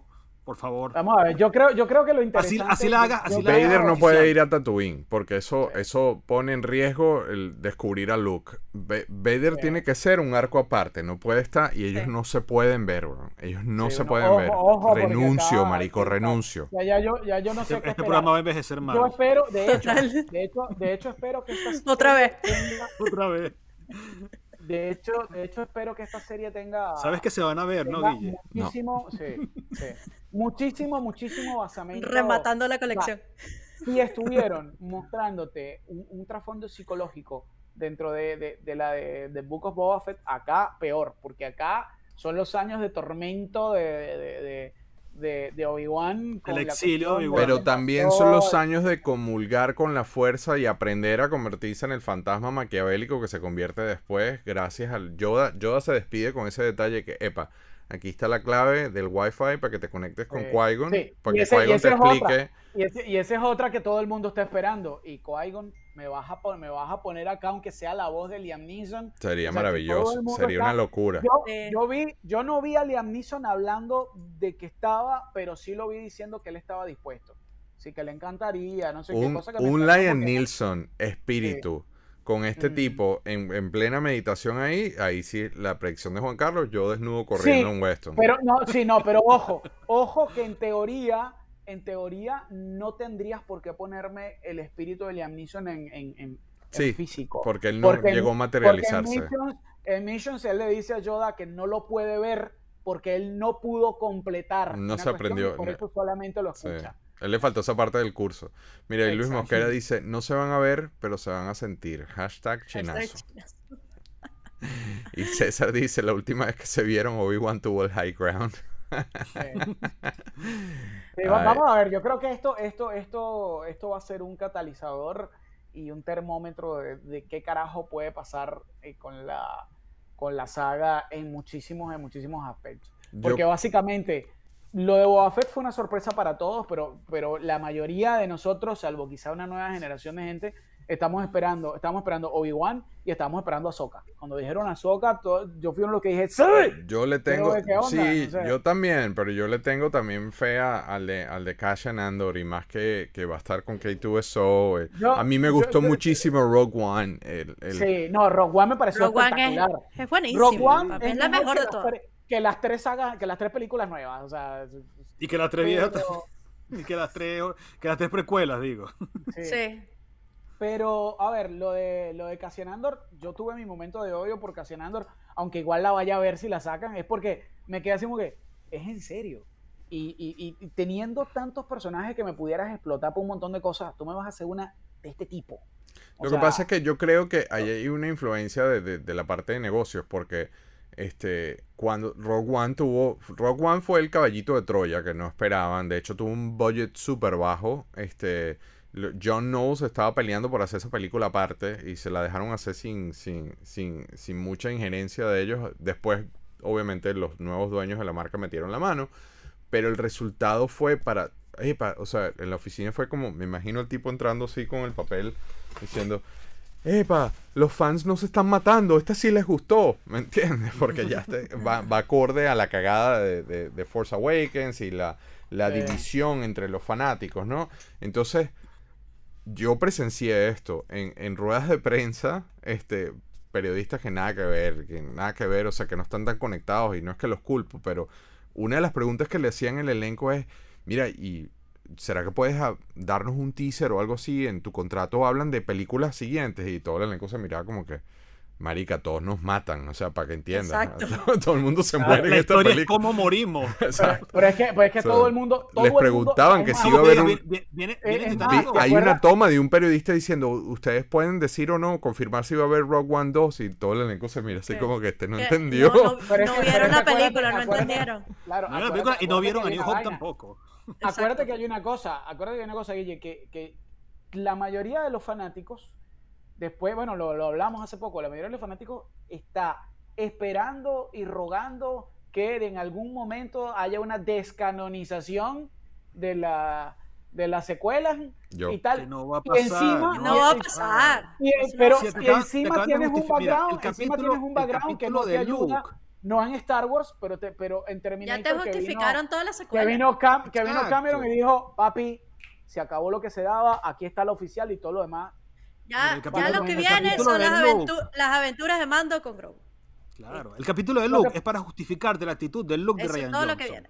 Así de O sencillo. sea, sí, sí y no. es Yo no sé justificar la realmente. secuela. Mira, Yo no sé qué yo, esperar. yo era, yo hasta hace tres días tenía esa velita prendida de que van a ahorrar todo, lo van a volver a hacer, pero un amigo, me, un amigo que casualmente vive en Orlando, estábamos teniendo ese intercambio por WhatsApp y él me dijo algo muy importante que tiene toda la razón y ahí ya yo le perdí la fe a eso. Él me dice, loco, Galaxy's Edge. Y Galaxy's Edge, que fue una inversión multimillonaria que está pegada con el hotel ahora que están abriendo, con, todo eso está basado en, en la, en, en el- en la versión esta de, de JJ. Y, y de Sí. hecho, los Stone Troopers que salen son First Order Stone Troopers. Las atracciones están hechas así. Entonces, eh, no. No. Y es que, pero no es que tampoco tienes que descanonizarlas, porque fíjate tú, lo que están haciendo ahora con el. Eso fue una mierda. Ahora en Boba Fett, en Boba Fett, te están reivindicando las precuelas. O sea, las precuelas también generaron mucho odio. Después vino Clone Wars. Clone Wars suavizó el odio con las precuelas. Ahora viene Mandalorian. Mandalorian todavía con esos homenajes brutales que hicieron, no como los de Robert Rodríguez. Todavía te reivindican más las precuelas. Entonces, ellos van a intentar hacer eso con las secuelas y lo empezaron a hacer con el look de ahora de Boba Fett. ¿Me entiendes? Entonces las cosas que van a venir ahora van a enlazar con las secuelas para justificarte todo el desastre de las secuelas y que tú digas, bueno, ahora con todos estos agujeros que están llenando en esta Pero es que eso es horrible, porque entonces- sentido. Sí, pero es donde yo te digo, me, me, pierdes, me pierdes, porque Claro. es como decirme, mira, vamos a ver una obra de una obra de teatro que dura tres días y empezamos por el final y el final no me gustó, créeme que no voy a ver la parte del pasa- medio, que- no voy a ver la parte del hay- medio. Ya lo estamos viendo. Volvemos a lo ya lo mismo. estamos viendo. volvemos a lo mismo. Tantas Fett es la parte del medio. Es la Sí, parte del pero, medio. de pero hay, hay tantas cosas y tantas líneas argumentales. Por ejemplo, estos tuvieron el detalle, porque y eso hace añales, lo hablábamos con Guillermo, este, ellos tuvieron el detalle, nosotros en alguna época tuvimos una mega discusión con otros fanáticos de Star Wars, que ni siquiera me acuerdo quiénes eran, así serían de X en la vida, de que, de que Luke no eso. era, no era Master, no, era, no, no se podía llamar Maestro Jedi porque Luke no había entrenado a nadie, lo habían entrenado mal y él, no, entre- y él no entrenó a nadie, entonces Es por verdad. ende no era el Master. Y acá tuvieron el detallazo de decir, no, pará, entrenó a Leia y Leia tuvo el rango de Jedi y simple y llanamente lo, lo, lo dejó de lado por la parte política. O sea, tuvieron el detallazo de colarte eso ahí para justificarte que el tipo sí es maestro Jedi y luego entonces que Leia Es entrena a la un otra. o sea, título auto, ah, autoimpuesto, el autoimpuesto, o sea, es Obvio. un- Entonces, son cosas que te van cambiando. Lo, que, lo mismo que hablábamos de los Kyber y ahora esa vaina de Ahsoka purificando. Inclusive en, Re- en, en- en Rebels, la manera como... yo- es más, tengo un amigo que odió a muerte eso. La manera como supuestamente se salva Ahsoka, que es con ese mundo de los paralelos, de Sí, la vaina. yo tengo amigos Entonces, que odiaron esa parte, "What pero the mal, mal, fuck?" mal, mal, mal. sí. Y, y yo tengo, y yo tengo amigos que siguen enamorados del Clone Wars de Gendy Tartakovsky, que me pareció Que por ahí, no, ahí lo nombraron, creo que César lo lo, nombraron. nombró. sí. Este, y O sea, dice que eso es lo mejor de Star Wars, de- y el incluso que, otro- la- que los No, originales. eso Sí, eso es lo que dice un, un fanático de Gundam. Ese es el típico sí, comentario. sí, sí, sí. Y ojo, ojo que, ojo que Clone Wars, para mí Clone Wars que me encantó, pero todo el capi- todo lo que es las Yoda Missions, eh, eh, salva todo la... Eso para mí valió la pena todo lo demás. Eso es una obra de arte. todo lo demás. es Esas Yoda. Missions son una obra de arte. sí. Pero la, pero la Clone Wars de Gendy Tartakovsky tuvo el detalle hasta de buena. conectarte con el inicio de episodio 3. Entonces, sí. Y era canon y de repente me la sacaron del canon y tú te quedas, Sí. what the fuck. Entonces no sabemos qué carajo, qué carajo esperar. O sea, a mí no me extrañaría que dentro de unos años, ahora no lo van a hacer ni en pedo, te mantengan argumentos de la nueva saga, pero te cambien cosas. Sí, Kai Sí. Luke tuvo un tipo que le volvió mierda a la vaina, y sí, la primera orden, pero te cambian todo un montón de cuestiones. O sea, no me bueno, pero es que fíjate que no sabemos mira, Marvel, si A mí no me gusta dónde van. canon, mira, si Marvel pudo sacar del canon a Agents of Shield y a Agente Carter y están a punto de sacar del canon a las series de Netflix porque ya lo anunciaron, que ya las series de Netflix no son canon ya. Ya ¿Cómo meten a Daredevil en? Spider-Man también, ¿me entiendes? Claro, pero, pero se están Pero sí, pero es que son- se están trayendo, se están trayendo cosas. Pero tú sabes pero cuál es la ya no son diferencia, tú sabes cuál es la gran diferencia que tiene Marvel, que Marvel tiene un showrunner, una sola persona, que es el, el más, Feige. el- el- ajá, que es tal cual, literalmente tú tienes, así como Matrix, ¿te acuerdas que Neo iba al, al tipo ese, el, el bicho vestido de No, blanco? no que hablemos, estaba- no hablemos de Matrix, por favor. No, pero te- no le he visto. No, no, no, la, la vieja, ¿te acuerdas del tipo que estaba metido así en un, en un, el programador, que estaba metido en un cuarto lleno de televisores? En Marvel hay una persona así, que se llama Kevin Feige, que la gente va y dice, mira, ¿será que podemos hacer esto? Y el tipo, con una pared llena de cómics, te dice, no. A lo, a lo, a lo Doctor Strange, no, porque eso va a hacer que taca, taca, taca, taca, taca. En Star Wars, Bueno, y no, ese- y ese no es hay papel- este personaje. Pero ojo, pero Bueno, la idea es que fuera Filoni y. O sea, Claro, ese es el papel que nosotros le estamos asignando a Filoni y que hasta cierto punto él lo, Claro. ha, eh, eh, él lo ha medio cumplido, por así decirlo. Porque recuerdo, por ejemplo, una de las cosas que más discutíamos era el famoso Force Healing y todo el mundo así que, what the hell, güey. Horrible. Que lo conectaron con el Mandalorian, de paso. Sí. Lo Mm, conectaron porque el día que salió The Rise of Skywalker, que se reveló el, el- la escena esa, ¿cómo se llama la culebra de, de la Cámara de los Secretos, Pats? Ah, eh, eh, coño la madre. Sí, la de la, la- sí, Ni- Na- Nagini. Ajá, la Nagini, escena, la gente- Nagini. la- Nagini, pero no era de la Cámara de los Secretos, eh, era uno de los horrocruxes de, de, de Coso. Sí. Ajá, bueno, que sale Rey hablando con esa Nagini. Este, el, ese fue el día que salió el episodio donde Baby Yoda hace el healing. Está conectado. Pero sí, sí, nuevamente, como lo que acaba de decir Juan Carlos, Juan Carlos a mí me acaba de bajar los breakers. Si, si tú estás suavizándome para llevarme eventualmente a Kylo Ren y Reyn y todo eso, dejémoslo hasta acá. Esto no va a funcionar. Es probable. es No eres probable, tú, soy yo. Todas las típicas frases. No eres tú, soy yo. Esto no va a funcionar.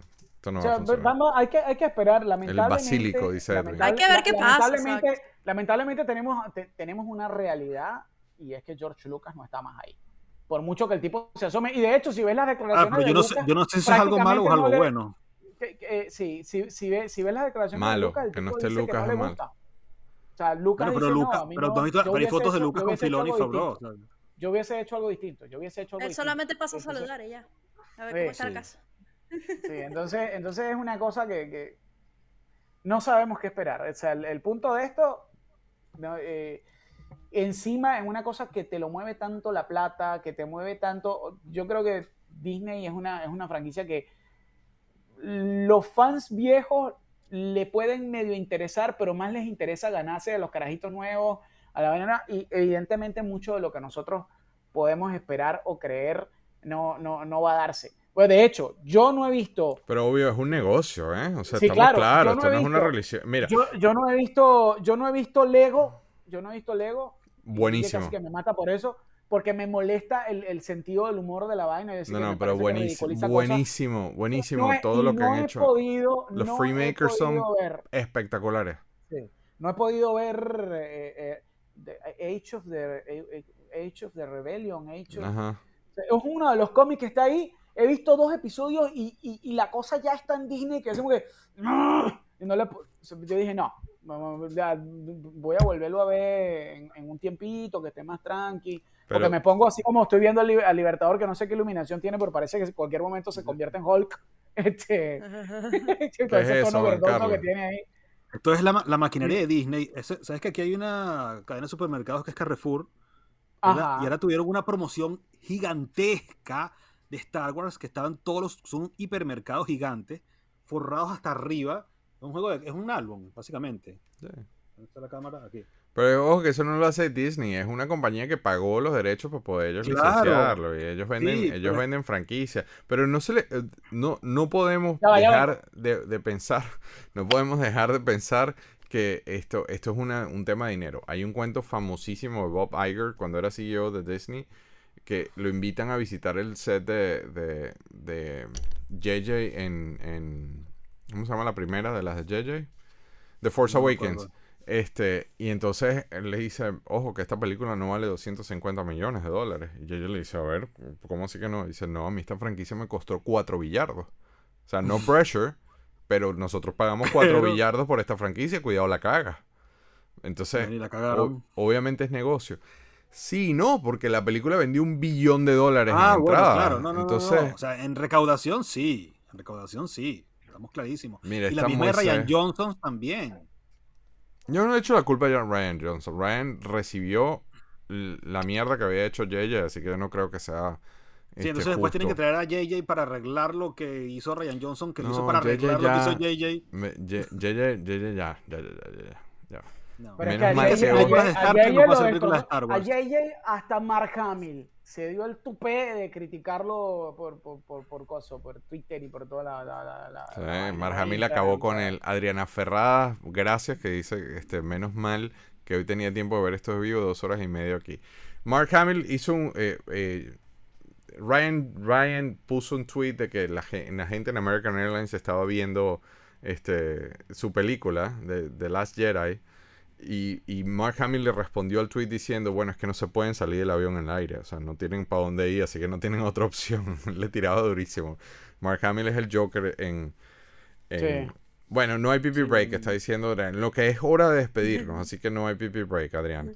Este, aquí Edwin dice que la terminó de cagando Ryan Johnson. Marilyn Castro llega cuando nos estamos despidiendo. Entonces, Sí, sí. Vamos con los plugs de despedida. No se les olvide que este miércoles cambia, pues. Este miércoles Galaxia de Plástico viene con todo por un especial de dos partes que quedó alucinante con Voltron, donde el Libertador todavía está tomando, está tomando siestas, descansando de, de ese, de esa operación, porque fueron horas grabando un par de episodios. Recuerden que aquí en el canal también está Plastic Chats, está en inglés. Este, los links de Vimeo están también disponibles para acá. Todos los que quieran ver son episodios de entrevistas interesantes, pero en inglés. Y por supuesto la nave nodriza, Plastic Crack, está en Amazon en algunos países. Si no está en tu país, en Amazon está en Vimeo y en Vimeo está con subtítulos en español gracias al Joker que por fin la vio y me mandó un montón de, comentarios al respecto. Espero que me encantó que le haya gustado. Entonces, nada, Joad, qué cool hablar de Star Wars contigo a pesar de que sean en, en estas condiciones donde yo me siento medio de luto con este tema.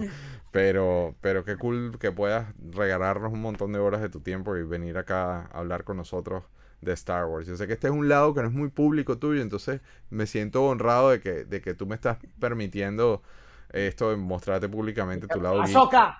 ¡Ey, Azoka! Se le salió, se le salió el filón. Suelta ese sable, Azoka, suelta ese sable. Se le salió el filón. Tengo, tengo la, la, tele, se pone en, en, el protector y empieza el loguito a moverse y lo empieza a tratar de cazar. Y, no. Gracias, Joad, por venir. Eh, no, gracias a ti, gracias a ti. Sí, sí, de verdad que por mí vendría todos los fines de semana, de verdad que sí. Qué bueno. Bueno, siempre, esta es tu casa, no necesitas invitación. Lo que tienes que avisarme para poder hacer las escenitas con los nombres. Chamo, yo cada vez que te invitas a Yoda disfruto un montón, porque Yoda es la Wikipedia con patas y de verdad escuchar a Yoda hablando de Star Wars. Puedo estar seis horas escuchando a Yoda hablando de Star Wars. ¿Viste? Oh, wow. ¿Viste? Y él siempre me dice por el chat lo contrario. Estefanía dice te quiero, yo también, y mira con la silla, mira, mira la silla, Estefanía, mira, mira, mira. Ay, no suena. Este, Juan Carlos, te veo mañana para grabar otro Galaxia, pero igual les recuerdo, el, episodio del miércoles va a quedar muy cool porque es una locura, nos volvimos locos con Galaxia de Plástico, así que vayan a vernos. Un abrazo a todos, Pats, cuídate del frío, sigue diseñando, que ya viene el calor y tienen que construir todo lo que diseñas. Este, nos vemos la semana que viene. Muchísimas gracias a todos. Bye. Muchísimas gracias por la sintonía y recuerda seguirnos en Galaxia Live en Instagram. También estaremos en todas las plataformas de podcast de tu preferencia. Like, campanita, suscríbete, apóyanos, mándaselo a alguien. Ven a ver las fotos de Luis, ven a chatear con el inventador, mándale un mensaje a Pat. Thank you, thank you, thank you. Hasta la semana que viene, todos los sábados en vivo al mediodía. Bye.